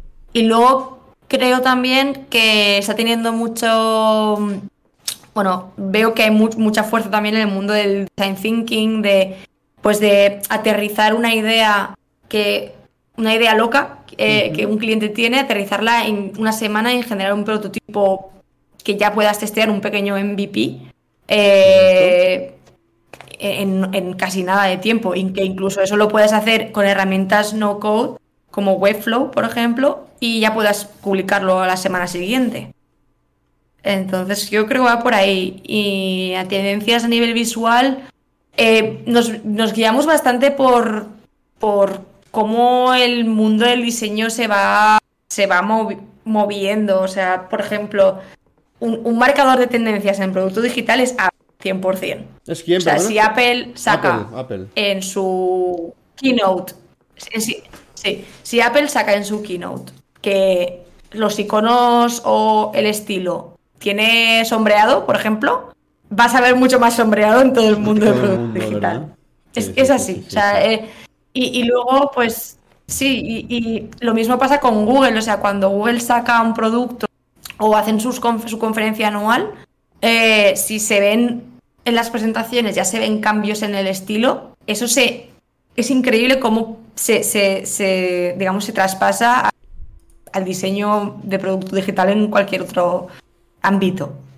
O sea que yo creo que las tendencias van por ahí, pero ahora mismo seguimos en el mundo de mucho, mucho visual, cada vez, ¿no? La gente joven sobre todo cada vez leemos menos, no, no nos fijamos en el, escrito, entonces intentamos como generar muchas cosas muy visuales para que de un golpe de vista se entiendan. O sea, los emojis son el ejemplo perfecto, ¿no? Como hemos sustituido palabras con imágenes muy sencillas que, inmediatamente te identifican el sentimiento de la persona que te está viendo. Yo creo que sigue, va a seguir yendo por ahí también. Bueno, ahora estáis viendo la web. Eh, os invito a los que estéis viendo el directo y si os interesa todo el mundo de, del diseño, pero no solamente diseño, sino productos chulos de tecnología y tal, que suscribáis a nuestra newsletter que sale esta semana la primera edición. Eh, está en la web. Se llama El Socarrat, de, Socarrat, Aquí está. que es la mejor parte de la paella. Mira, vamos a apuntarnos. Como bueno, como... Exacto. Vamos a hacer un directo para y que pondremos proyectos como lo fácil que es. trabajos... Claro que sí.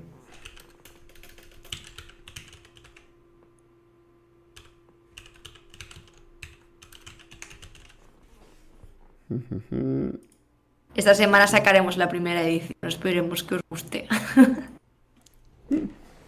Bueno, no me, no me he leído las condiciones de... Pero bueno. Vamos, ya, obviamente sabemos, sabemos ya hasta a tu DNI. Vamos. No tengo ningún problema. Nada, nada. Ay, madre. Bueno, mira, entrando en vuestro, en vuestro Instagram, eh, Aquí tenéis también. Este, este proyecto os lo, estuve viendo un poco, el, tema del comercio local en temporada también. tiene buena pinta también, ¿no? Ah. Eh, es un, está, un, poco. Eh, no hemos comunicado mucho aún. Sí, no hemos comunicado mucho. Eh, está ahora empezando a salir. y seguramente lo publiquemos después del verano. Pero básicamente es como una base de datos eh, a nivel visual muy atractiva en, la que tú en cualquier momento que vayas al supermercado veas, pues imagínate, ¿no? Típico que nos pasa, que no estamos todavía en temporada y de repente ves fresas, ¿no? Y dices, ¿y estas fresas están buenas? O sea, es ahora la temporada. Pues ahora mismo existen cositas y herramientas que te ayudan a hacerlo, pero no hay algo muy rápido y muy ágil. Entonces pensamos en hacer esta idea y la hemos llevado un poco más allá. Entonces, Pronto vamos a publicar más cosas, pero la idea es que eh, igual que los, las frutas y verduras están en temporada y tú vas a poder visualizar qué frutas y verduras están en ese momento en marcha y cuáles están terminando la temporada, cuáles no están temporada, por lo tanto, pues mm, igual no están tan buenas o sabes que las han traído de, otro, de otros países, entonces pues el impacto o la huella de carbono es mucho mayor. O sea, ese tipo de, detalles, que, pues, que seas más consciente de ello y que compres más cosas locales. Mm. Eh, además de eso, queremos como aportar algo al, mundo de, bueno, de las ONGs para trabajadores del campo, que suelen ser pues, muchos inmigrantes que no tienen contratos, que están en condiciones muy malas. Y mm, lo que vamos a hacer es, en paralelo, pequeña consulta de qué frutas y verduras están en temporada, vamos a hacer una colaboración eh, eh, por cada temporada, ¿no? Pues primavera, verano, aún tenemos que definir eso un poco. Y hacer eh, colaboraciones con artistas locales para diseñar, pues, merchandising y, pues, no solamente con el estilo en temporada, sino igual, pues, una ilustradora profesional de Valencia que pueda hacer una tote bag o una camiseta tal relacionada que, se inspire en las verduras y frutas de, esa temporada en la que estamos en marcha. Por ejemplo, ahora estaríamos más hacia primavera, verano, ¿no? Entonces, pues tenemos un montón de frutas, un montón de verduras, mucho color, eh, las sandías, el melocotón, eh, ¿no?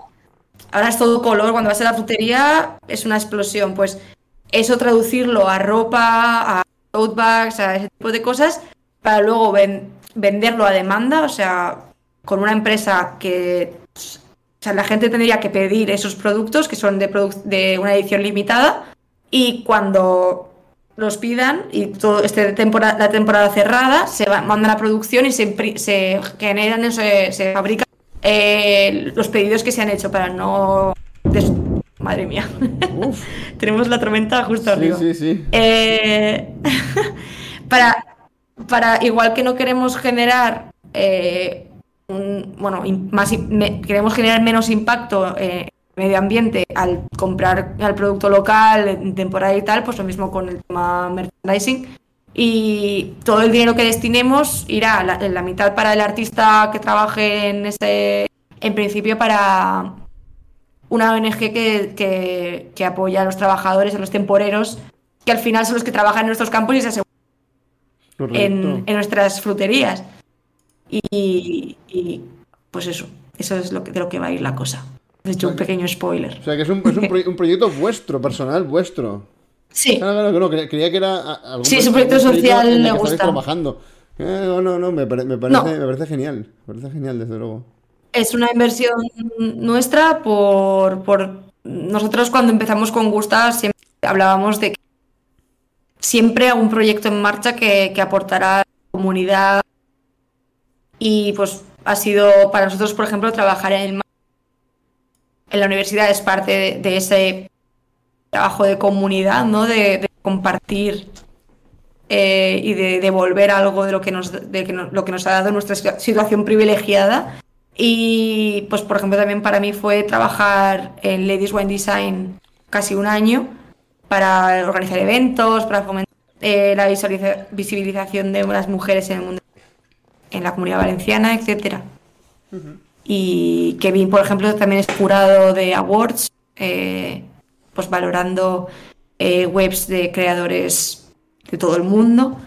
Y, bueno, pues esa, eh, digamos, este proyecto es un poco es la nueva, la nueva idea que hemos tenido. Estáis, estáis, o sea, os movéis, ambos, no, no, os dedicáis a ir a trabajar y ya está, sino que tenéis más inquietudes, que es muy, muy interesante si quisiéramos trabajar y ya está, no, nos habríamos montado una empresita, nos habríamos quedado. Claro, claro, correcto. nosotros nacemos con, la idea de, tener no solamente proyectos chulos, visuales y cosas que nos emocionen, sino también eh, colaborar en proyectos que nos, que, con los que nos sintamos conectados y también que nuestro equipo, tanto nosotros como nuestro equipo, disfruten y tengan una calidad de vida y laboral muy buena. O sea, eso es a lo que aspiramos, ¿no?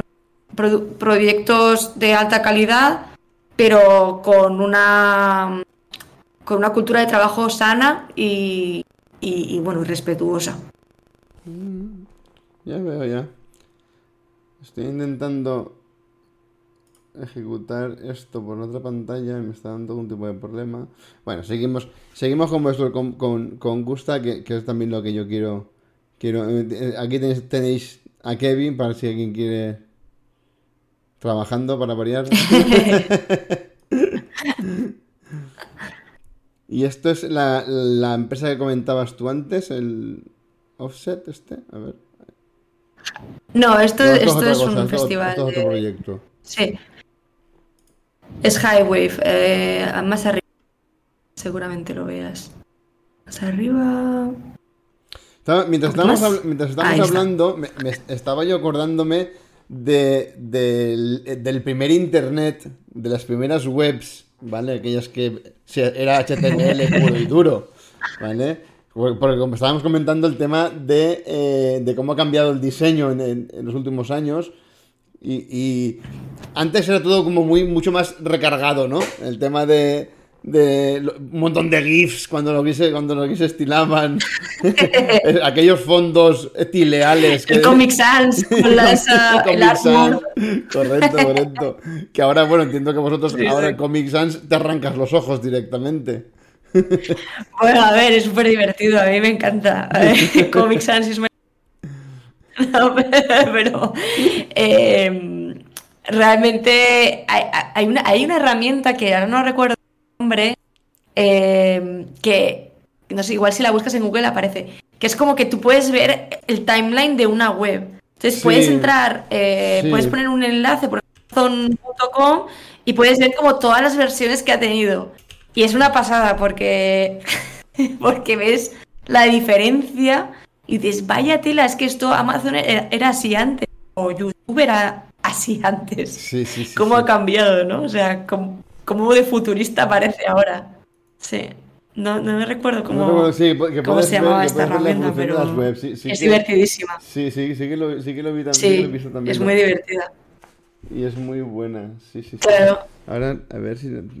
claro, es que, si lo piensas ahora, muchos de los diseñadores de, o sea, de producto digital, no superamos la treinta. somos muy jovencitos porque la es muy joven. Entonces, muchos de nosotros, yo por ejemplo, soy del 92. Entonces, yo recuerdo las webs viejas, recuerdo el Terra, recuerdo el. O sea, recuerdo un poco esa gráfica, esa, eh, esos, esos visuales, ¿no? Pero mm, si lo piensas, hay mucha gente ni siquiera lo ha vivido, mm, lo ha vivido así. Ya ha vivido otras versiones mucho más pulidas entre ellas, pero a algunos proyectos de algunas empresas muy grandes y súper tecnológicas en muchas cosas, me encuentro con sistemas MS2, que yo ni siquiera he vivido cuando, cuando era joven, o sea, cuando utilizaba internet. Y Entonces, claro, me encuentro con eso, una pantalla azul con letras blancas, y me quedo ¿Qué es esto? Y imagínate, ¿no? Las diseñadoras nuevas o los diseñadores nuevos que, van entrando, que llegan habiendo nacido ya con, unas visuales y unas interfaces muy, muy, muy buenas y muy trabajadas, con un Windows XP o con, ¿no? O sea, con un MacOS ya más, más pulido.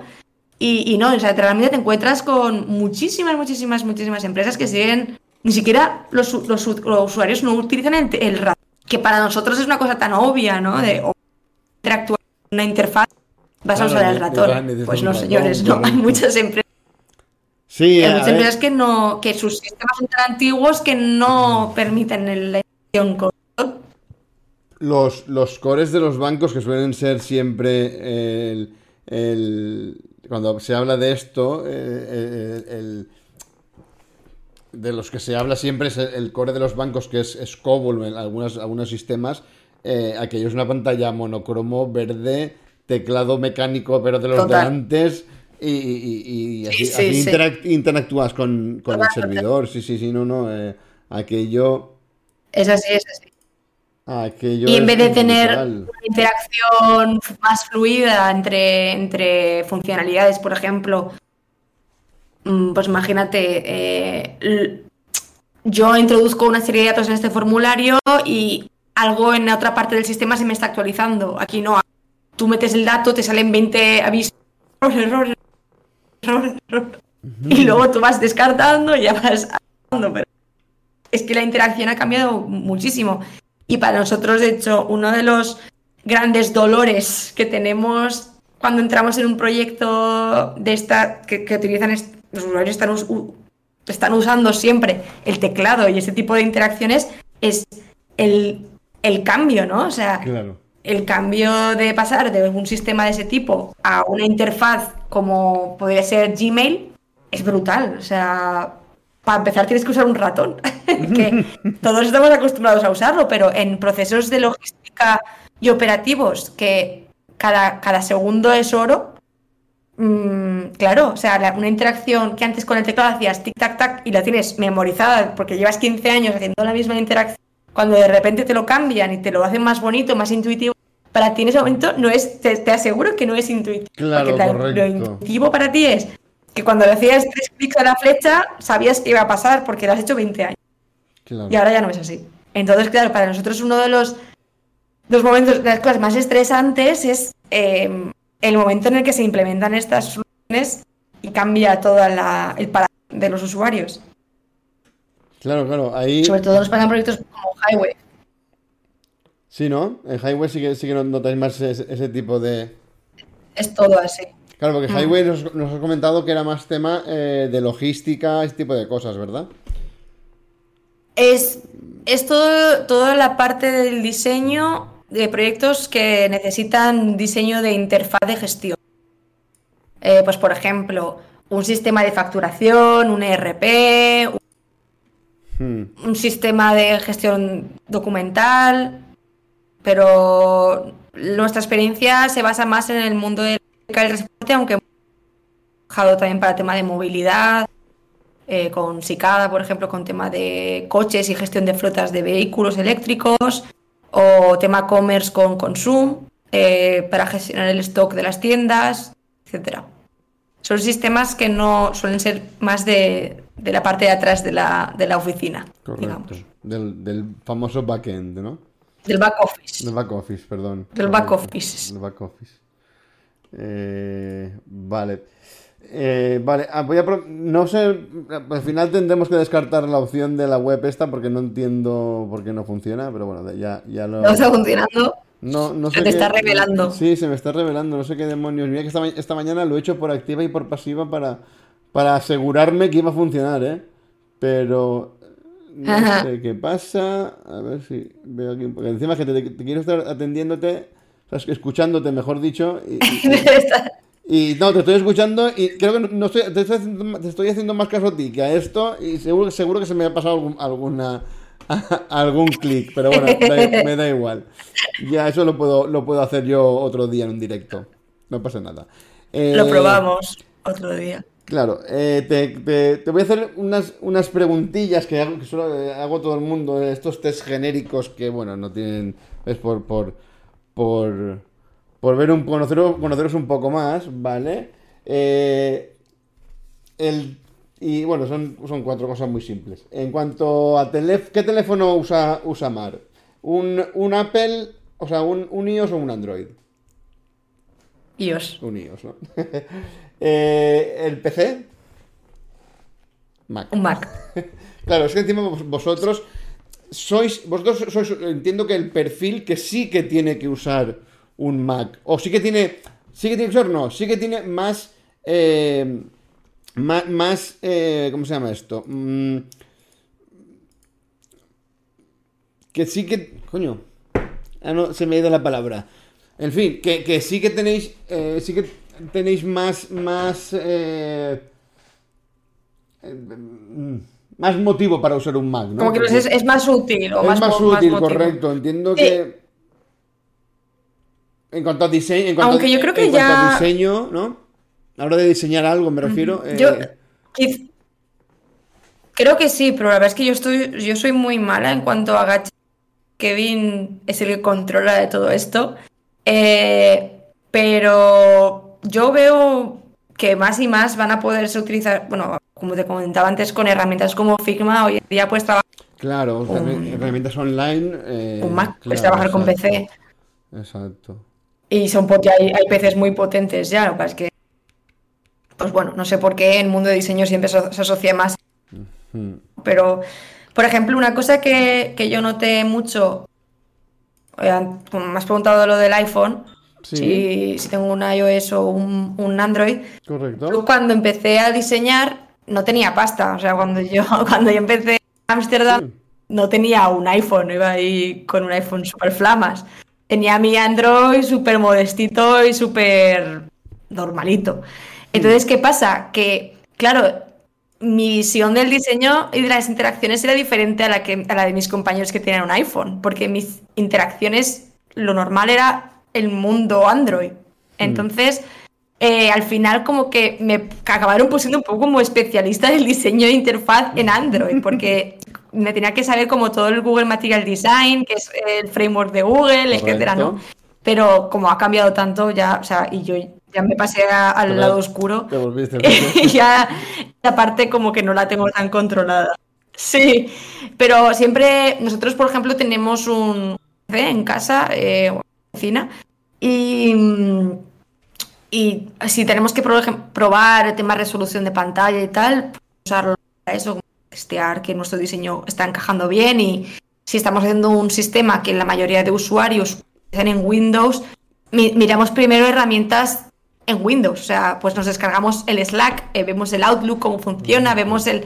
¿No? O sea, abrimos ese tipo de servicios para entender mejor la interacción e interfaz de, un usuario Windows. Correcto. Claro, al final, por lo que estabas comentando, eh, eh, claro, el, diseño. Tú cuando, cuando diseñáis la app, tenéis que diseñarla para. Y, y, estoy cayendo en tiempo real, ¿eh? O sea, diseñarla para eh, diferentes tamaños, para diferentes móviles, para diferentes tecnologías, entiendo.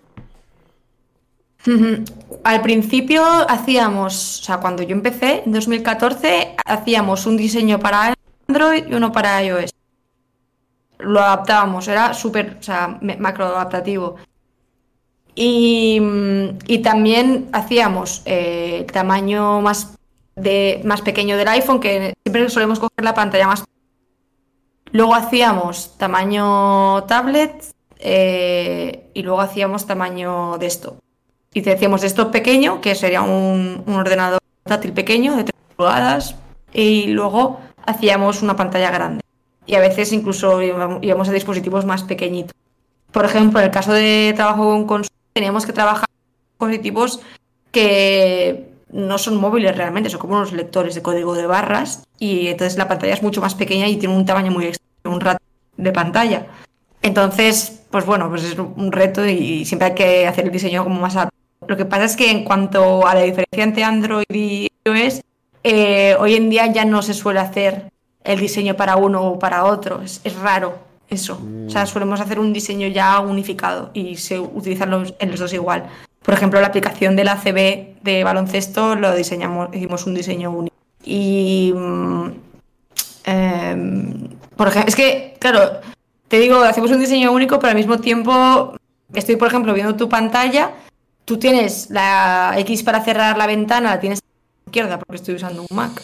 Entonces, son pequeñas cosas, son detalles sutiles que si igual yo, como lo tengo tan tan interno, o sea, tan en mi cabeza que el, cerrar está a la izquierda, cuando sea un usuario nuevo, no voy a ir a la izquierda siempre a cerrar hasta que me acostumbre a ponerme a la derecha. Pero son pequeños detalles así, en el móvil es donde más. ¿Dónde? ¿Mar? Ah. Sí, donde más se notan las diferencias, digo. Ah, vale, vale, vale. claro, porque claro, la, la distribución de los componentes en la pantalla es parte, hmm. que es parte de, la, del, diseño de interfaz, ¿no? Eh, claro, depende mucho eh, pues, de, cosas como esa, de dónde está la X de, cerrar, o dónde tienes el archivo, o dónde tienes... Sí, o cómo funcionan los filtros, o desde dónde se activa el menú. Ese tipo de... Son detalles que hay que tener en cuenta. Entonces lo que hacemos siempre es que cuando tenemos un proyecto, por ejemplo, de mobile, de aplicación de móvil como este que estás viendo ahora, eh, solemos hacer un análisis de tendencias en, ese sector, en aplicaciones similares y tal, para, para no irnos y seguir una consistencia en, eso. Claro, te entiendo, entiendo perfectamente. Claro, es que es, que es, cuando los, yo desde la parte de usuario eh, haces un, uso de, la aplicación, realmente no te paras a pensar todo el design thinking que hay por detrás, ¿no? Todo el diseño de, la experiencia que, hay detrás. Claro, claro. Que es lo que tú comentabas antes, que antes, antes lo hacía. Sí, no, eh, o sea. Antes, antes lo hacía el, el, programador que se le daba bien y ahora se ha profesionalizado muchísimo. Eh, creando, creando nuevos, nuevos, nuevos perfiles, perfiles profesionales como, como, el vuestro. Sí, sí, exacto. Y, más que habrán, yo creo, ¿eh? Porque ahora, por ejemplo, también está la figura del copywriter, que suele, una persona que escribe los textos dentro de una aplicación o de una... Eh, No sé, es que existen perfiles, van, van apareciendo perfiles nuevos y luego va a aparecer seguro alguien especializado en, inteligencia artificial que entra al proyecto y alguien en machine learning y alguien en chain. O sea, al final eh, todo se nutre. Claro, ahora con, todo, con, todo, el tema de, la, de la recuperación económica que se supone que nos viene y tal, ha cambiado totalmente el paradigma de trabajo. Eh, entiendo que vosotros también estáis trabajando haciendo teletrabajo, que, vuestro trabajo sí, o sí se puede hacer desde cualquier parte del planeta, gracias, a Dios, o, no. Sí. Eh, pero, pero claro, eh, hay tantísimas. chico, estoy hoy tonto, mira, no sé qué. Estoy hoy. Esta es, es mucha información, digamos. Sí, sí, sí, no, exacto. estoy, una chapa.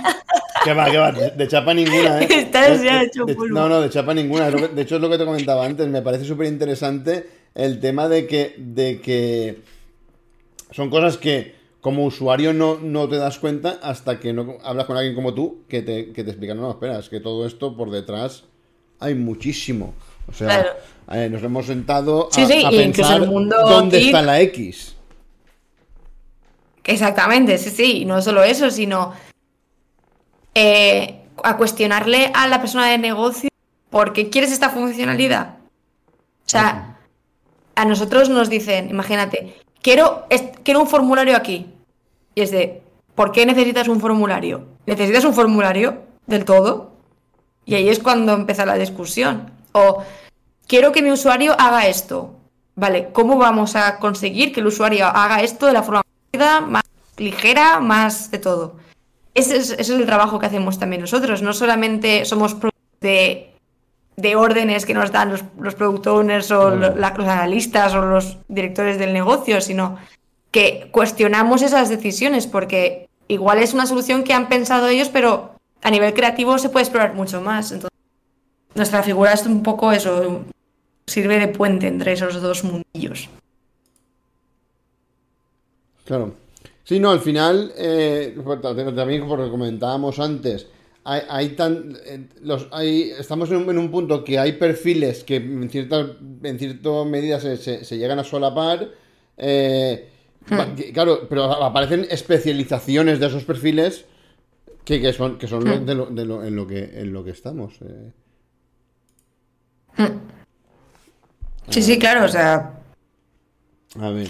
El, futuro es muy prometedor, desde luego. Vale, este espera que, espera que, estaba viendo, nos hemos dejado, nos hemos dejado un, par de preguntillas y voy a aprovechar ahora. Eh, una red social. Aprovecha, aprovecha. Una red social. Ahora mismo. Yo estoy entre. Yo creo que entre Instagram y YouTube. Instagram Para mi día a día. Instagram y YouTube. ¿Qué es yo creo que para mí sí. Aunque también a nivel profesional, yo creo que el LinkedIn. Obviamente tienes que irte, para mí. Tienes que irte al LinkedIn, sí. Sí, pero no lo digo. o sea, no lo digo para. Como tengo que mantener mi perfil de LinkedIn activo, ¿no? Es que realmente me interesa información que puedo encontrar en LinkedIn, más de gestión, más de cosas que no controlo tanto, y aprender de ahí y yo diría que, para tema de inspiración, como rol de director creativo, Instagram es lo que más le... y Twitter, quizás. A nivel tendencias, creo que Twitter y noticias y... Sí, y a nivel de más visual, eh, inspiración y ese tipo de cosas, Instagram. Yo, yo tengo un perfil de Twitter, pero soy cero cero usuario, ¿eh? no, no, lo tengo ahí. Yo, también, yo sigo abandonado. A, cuatro, por tenerlo. Correcto, a cuatro textos y, y, ya está. Sí. sí. Mira, por cierto. Sí, en, en, diseño sí que se utiliza mucho. Este, e, esta, esta web, que, esta web que, que, estoy viendo aquí es la que presentó Kevin, y creo que si me equivoco, a unos, a unos awards. Eh, sí, awards. Awards, correcto. Y yo la, cuando la vi dije, ¿cómo demonios hace eso? O sea, eso es, eso es código. Eso, tienes que preguntárselo a él. sí, sí, o sea, está toda programada por él. Está, él, él, además de un diseñador brutal. Sí, sí, desde Como podéis ver en el feed de, Instagram de Gusta. Eh, es un. O sea, sabe hacer código y es un crack para estas cosas, ya veis que. Yo cuando, cuando en su día vi, esto, dije, ostras, qué chula está. Pues la web está muy chula, ¿no? No sé si. La, no sé si, si por aquí se puede. Sí, sigue estando, sigue estando. Eh, ah, link bio. Eh, no. No, ya el, bio ya no está. No, la bio no está. No, a ver, la paso por aquí. Y la, y la vemos también porque me, pareció de, de, de 10, o sea... No sé, no sé hasta qué punto...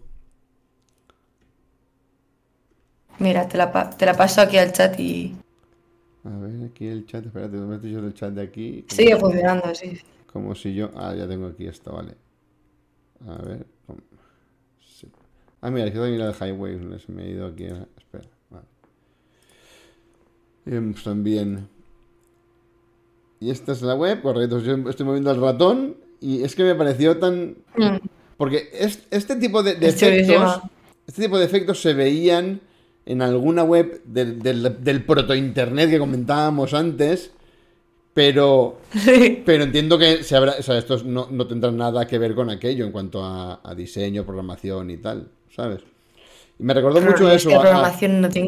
O, por ejemplo, al, filtro este de Photoshop que, arrastras y.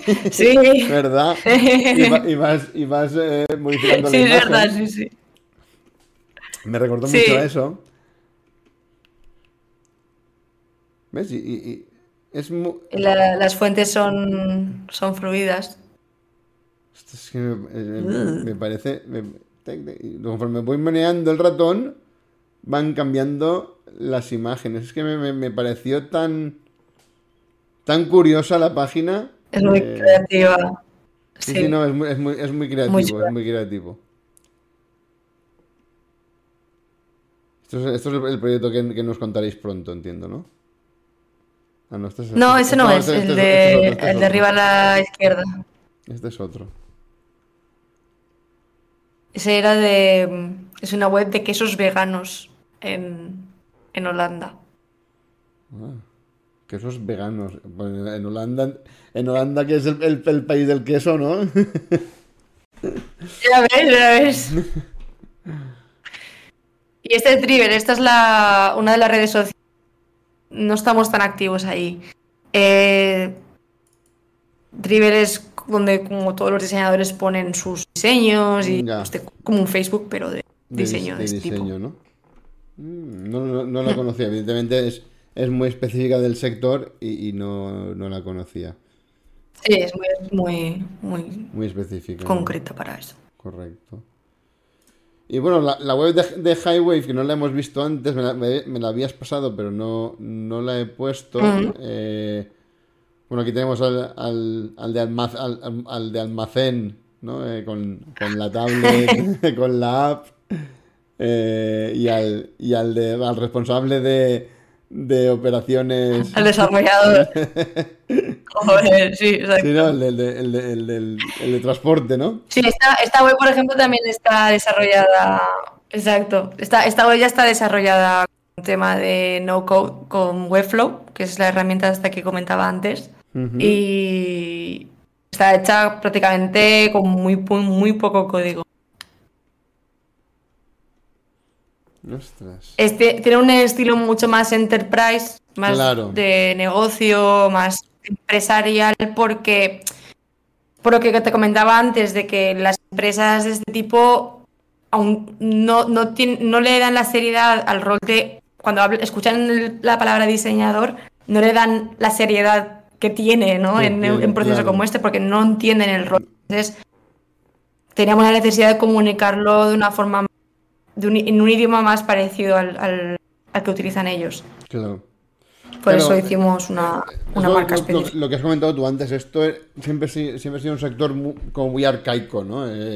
la, PDA con la que escaneaban, con la que escanean el, el, bulto, eh, la pantalla que el, técnico de turno clic, clic, clic y pasa de campo. Sí, al final Claro, cuando tú les, intentas explicar los beneficios. También tienen mucha, mucha potencia tecnológica. Lo que pasa es que tiene mucha potencia tecnológica a nivel, yo creo, logístico y de hardware. O sea, pues tienen, mira, Amazon tiene las máquinas esas que, los, robots que se mueven solos, incluso los puertos.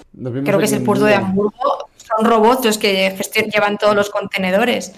Hay mucha tecnología, mucha, mucha, mucha tecnología en el mundo logístico, eh, pero la parte de digital está entrando ahora. Pero desde luego nunca nos hemos encontrado problemas para... o sea, nos hemos encontrado mucho interés, de hecho, por parte de los mm. clientes en como el nuestro en sus proyectos. Porque veía la necesidad, pero no sabían a quién preguntarle. Era como, sé que me está faltando algo, pero no sé dónde ir. Que es una visión muy nueva. Claro, exacto. Eso, estaba pensando yo ahora cuando, cuando estabas comentándolo tú. Lo que pasa es que es una, profesión muy nueva y, tienes que. La gente sabe. Eso, lo que tú has comentado justamente. Ven que necesitan algo, pero no saben lo que es, ¿no? Eh, ven que tienen una, necesidad, pero no tienen muy claro por dónde. Por, dónde, por cómo hay que atacarla. ¿Qué, a quién contrato para hacer eso? Exacto. Y, y, cómo, a ver, hay que encontrar para, hacer eso. Y, creo que también, quiero, que, también pienso, quizá que, que, ¿qué es lo que necesito? Claro, claro, exacto. O cómo le, qué, es exactamente, dónde me puedes ayudar, ¿no? O sea, mmm, vale, necesito a alguien que me haga la user experience porque lo he leído en un artículo de no sé qué. Correcto. De última, de, para hacer tu producto digital necesitas un, user experience. Pero vale, una vez encuentro a alguien, busco user experience Valencia y pues le doy el primero que me salga la lista. ¿Cómo me acerco a él, no? A la persona. Eh, o a ella. Pues, pues, pues ahí, ahí es un poco también donde entra por nuestra parte, pues la, la, la, parte de divulgar, de estar presentes en, en espacios como este, como la ticoteca, para, para que la parte de tecnología empiece a, descubrir, si no lo han descubierto ya, eh, este tipo de roles. Y, que, porque al final nos, nos, nutrimos unos a los otros y no se puede concebir a un diseño sin la parte tecnológica, sin la parte de. porque no es funcional. O sea, hasta el momento en que salgan herramientas como el, eh, la inteligencia artificial que digamos, diseñame esto, esto y lo otro. Correcto, correcto. Exacto. Mientras tanto, aún nos necesitamos unos a los otros. de, hecho, yo te digo, estaba pensando ahora mientras, mientras hablamos, la, creo que eh, también en, colación a lo que tú has comentado antes, yo creo que la primera vez que escuché hablar del término eh, UX fue por los packaging de Apple. Los packaging de Apple es desde, desde que tú compras la caja, que ya estás viendo el teléfono, el momento que lo abres, y está el teléfono conforme está la, imagen de la, de, la, de la, caja. Pero es que luego esa sensación de, de, desvirgar el teléfono, y perdóname la, referencia, ¿no? el, quitarle ese plástico al teléfono, todo eso, eh, o sea, el, el IMAS de que ha habido ahí para, porque, para, llegar a ese punto, cuando tú, compras un, un, un, un iPhone o un iPad, o, un, MacBook, que son prácticamente igual. Esa experiencia de uso, eso no, lo tienes en, otro, en otro producto. Lo han, intentado imitar ciertas marcas con tal, pero yo creo que hasta ese punto son ellos, ¿no? Por eso hmm. lo, que tú comentabas son, son referente en, el sector. Claro, sí, sí, desde luego. Y a ver, realmente eh, también depende de la misión que tenga cada marca en posicionarse, o sea, cómo te posicionas, ¿no? Lo que decía antes, mm, si, yo quiero irme a un sitio donde una web normalita, que pues una cosa estándar, que no sea muy especial, eh, basiquita y tal, pues me iré a cualquier agencia que me pueda encontrar en cualquier tema. Correcto. ¿No? O sea, Igual que si te vas a un médico, lo mismo, si yo necesito, si me duele la rodilla, pues puedo decidir o ir al médico de cabecera o puedo ir al traumatólogo o al fisio o al osteópata, ¿no? Pues lo mismo, o sea, mm, a qué perfil te interesa más según el tipo de problema que traducido al mundo digital, obviamente. Hmm. Y sí, sí. Sí, Al final, muchas marcas también hacen eso. O sea, pues Apple quiere diferenciarse por ser súper de diseño, que la experiencia sea increíble tal, pero hay empresas que no, no quieren transmitir eso, quieren transmitir más cercanía, más low cost, más eh, accesibilidad en cuanto a costes. Es una visión diferente, pero como nosotros somos del estilo de que nos gusta lo pulidito, muy customizado, pero además, y además sólido, pues nos vamos a referentes más tipo Apple. Pero entiendo que para cada situación tienes un referente diferente. Si no, tú cuando, cuando te compras algo por AliExpress, ya te digo yo que hay poco, poco UX detrás. Poca investigación. Exacto, exacto. Te llega el fardo, el, el fardo. Claro, claro, pero o sea, su interés no es ese, ¿no? Claro, correcto, correcto. Claro, o sea, pero tú te vas a AliExpress por, por otras cosas, no por esa experiencia. Claro, exacto. Exacto. Exacto. sí, sí, muy curioso. Eh, claro, entiendo que también parte de, ese. de esa. Mm, de ese espíritu de empresa viene de, viene de, Steve Jobs. Que lo han sabido mantener hasta cierto punto. ¿No? Porque. Eh, Apple, todos sabemos que una temporada que se, se iba al garete cuando Steve Jobs no, estaba, lo volvieron a contratar y a partir de ahí eh, hizo los, los IMAX aquellos de colores que, que que parecía una pecera, ¿no? Que, luego, eh, y, a partir de ahí volvió, o sea, nació lo que es el, Apple que conocemos hoy en día. Sí, sí, claro. No, hay, hay libros muy, muy chulos que hablan sobre, sobre esto. Em, hay uno que se llama, a mí me gusta mucho, se llama Start with Why, de Simon Sinek. empieza por el porqué y te habla de, de lo importante que es construir una, idea de una empresa, eh, empezando por el que, por qué quieres hacer esto, ¿no? ¿Cuál, quieres que sea tu misión? ¿Cuál es tu visión? ¿Cuáles son tus valores? Y como partiendo de ese núcleo, ¿cómo puedes construir el resto? ¿Qué, ¿Cómo lo vas a hacer? ¿Qué vas a hacer exactamente? ¿Cómo se va a visualizar eso, esa idea? Pero te habla, por ejemplo, como Apple como uno de los referentes a ese nivel, porque las empresas que tienen han tenido tanto éxito a lo largo del tiempo tienen unos, un, núcleo muy fuerte, saben perfectamente por qué están ahí, a nivel de misión, visión y valores, no a nivel de, pues quiero forrarme y ya está. Ya, correcto, correcto. Muy interesante, desde luego. y, sí, sí, no, a ver, al final, eh, evidentemente cuando vas a montar un proyecto en, forma de empresa, eh, tienes que tener claras muchísimas cosas, definir bien todos todo los guidelines eh, y todo el, espíritu de la, empresa, ¿no? Y cómo quieres eh, ah. llevarla, que es lo que te va a diferenciar del resto. O sea, tienes que darle... ¿Cuál va a ser, tu, valor añadido? Exactamente, y no solo eso, o sea, es que la combinación de tu muy tuyos y muy de personales, pueden variar mucho de una persona a otra. Eh, también la misión común que tienes. Para nosotros cuando empezamos era eh, ser traernos todo, todo, el diseño holandés, eh, el touch design que es conocido en el mundo del diseño, tanto de digital como no digital. traernos todo lo que sabemos a Valencia y a España. Y esa era como nuestra primera misión. Y pues sentimos que ya nos hemos integrado en, el, en el mundillo del diseño aquí en Valencia, entonces tenemos una nueva, ¿no? O sea, una nueva no, un añadido a esa misión que es cómo podemos seguir haciendo proyectos súper chulos que, con clientes que nos gusten y que conectemos con ellos y que nos, nos tengan en la misma línea de pensamiento que nosotros, pero que además eh, la calidad de vida de las personas en gusta sea buena y que la calidad de los proyectos a nivel de comunicación, disfrutar del proceso, ¿no? No de el del día a día, sea muy positivo y muy bueno. Hmm.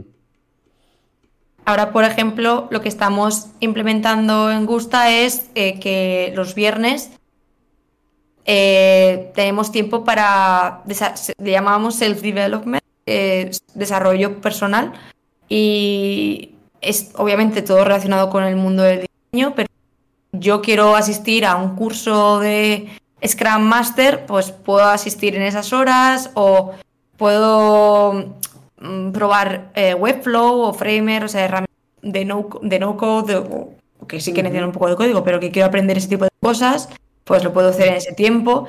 Y luego después de comer ya no trabajamos para tener un poco más de tiempo de fin de semana, por ejemplo. Correcto.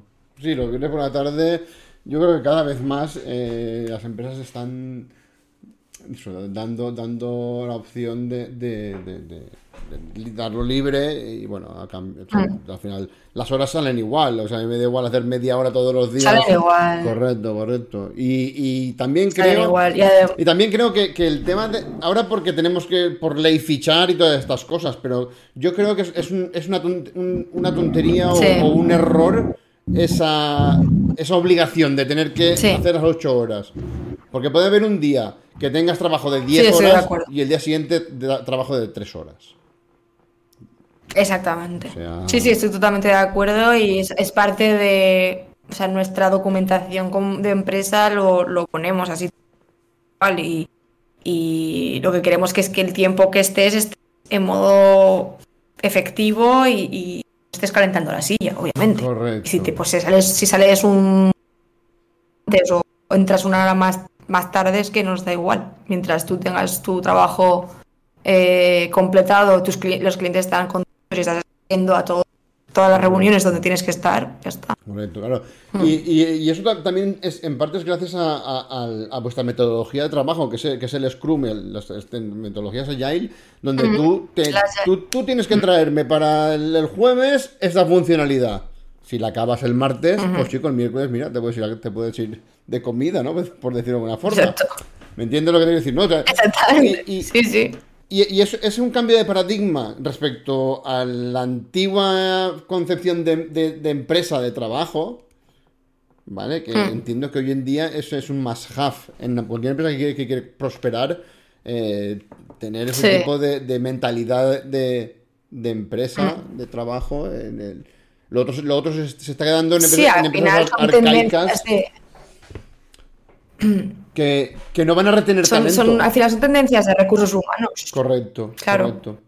Y eso es... Y, y, si, tiene, si quieres retener talento en las nuevas generaciones, tienes que adaptarte a esto. Pues a ver, siempre vas a tener a gente que va a trabajar mm, con otras condiciones que igual son más convenientes o favorables para esas personas, pero eh, los números están tirando para otro lado. Correcto. Correcto. Correcto. Pues bueno, Mar, son las 9 de la noche y de normal suelo, cerrar las, las, entrevistas, que no es por echarte, ¿eh? si quieres nos quedamos más rato, pero quizás que, quizás que vi queréis, queráis cenar y, ya entiendo que yo lo, lo, que digo siempre es que hasta las 9 eh, disfruto de tu tiempo y ahora ya te lo estoy robando. Entonces, ahora, te, acabo de robar seis minutos de tu vida. Hasta, hasta ahora era, era un win-win. Nada, nada. Eh, yo, para mí es que me encanta hablar y de estos temas, pues, pues me encanta. Además, eh, igual hay muchas cosas en las que, pues, en las que hay mil opiniones y, y no soy, no sé tanto de, inteligencia artificial o tendencias, yo no soy la más pero me encanta como poder dar mi opinión y, desde mi punto de vista y mi experiencia, pues eh, dónde va a ir eso y, si, si, desde la comunidad de la ticoteca pues se van nutriendo diferentes puntos de vista, al final mm, es súper enriquecedor para todos. Correcto. Así que por mí un placer. Cuando quieras eh, tenemos charla, que a mí me encanta hablar, ya, Sabes, sabes que tienes el micro abierto perfectamente. Eh, eh, y, me comprometo la próxima vez a arreglar lo que está pasando hoy, que evidentemente no iba a reiniciar el ordenador, que entiendo que es algún problema del, del PC, porque hasta las pruebas de antes iba bien, ha sido de repente. No sé, no sé qué ha pasado. los directos es lo que tiene. Efecto directo. efecto demo. estoy viendo aquí que, se, me están perdiendo fotogramas, que no me pasa nunca. O sea, que es, algún, algún fallo del, PC. Seguramente. No, pasa nada. Sí que es verdad que un día estuviste aquí eh, colaborando, o sea, en, el chat hablando y tal, con, hiciste preguntas muy interesantes. Y lo que te, lo que te digo, o sea, sabes que tienes los micros abiertos y, cuando quieras, cuando quieras, encantado de tenerte, de charlar contigo y, bueno, eso. Un placer como, siempre un placer, como siempre. Eh, y espero que... Como siempre. Verte pronto. Exacto, exacto. Muchas gracias por venir. Pues nada, gracias Alex. A ti, a ti, muchas gracias por venir. Gracias a todos los del chat por asistir. Y nos dicen por aquí que muy, muy interesante el programa de hoy. ¿Ves? Muy bien. Bueno, chicos, a ver. Me alegro de que os haya gustado. bueno, a ver. Bueno, chicos, eh, nos despedimos. A ver, vamos aquí. Ah, bueno, estás. Aquí. Bueno, nos, despedimos con, esta pantalla. Eh, nos vemos si no el viernes. Hoy, es martes, no es viernes. El viernes nos veremos. A ver si viene alguien y si no, pues os soltaré la chapa viendo noticias. bueno, buenas noches familia. Hasta luego. Adiós.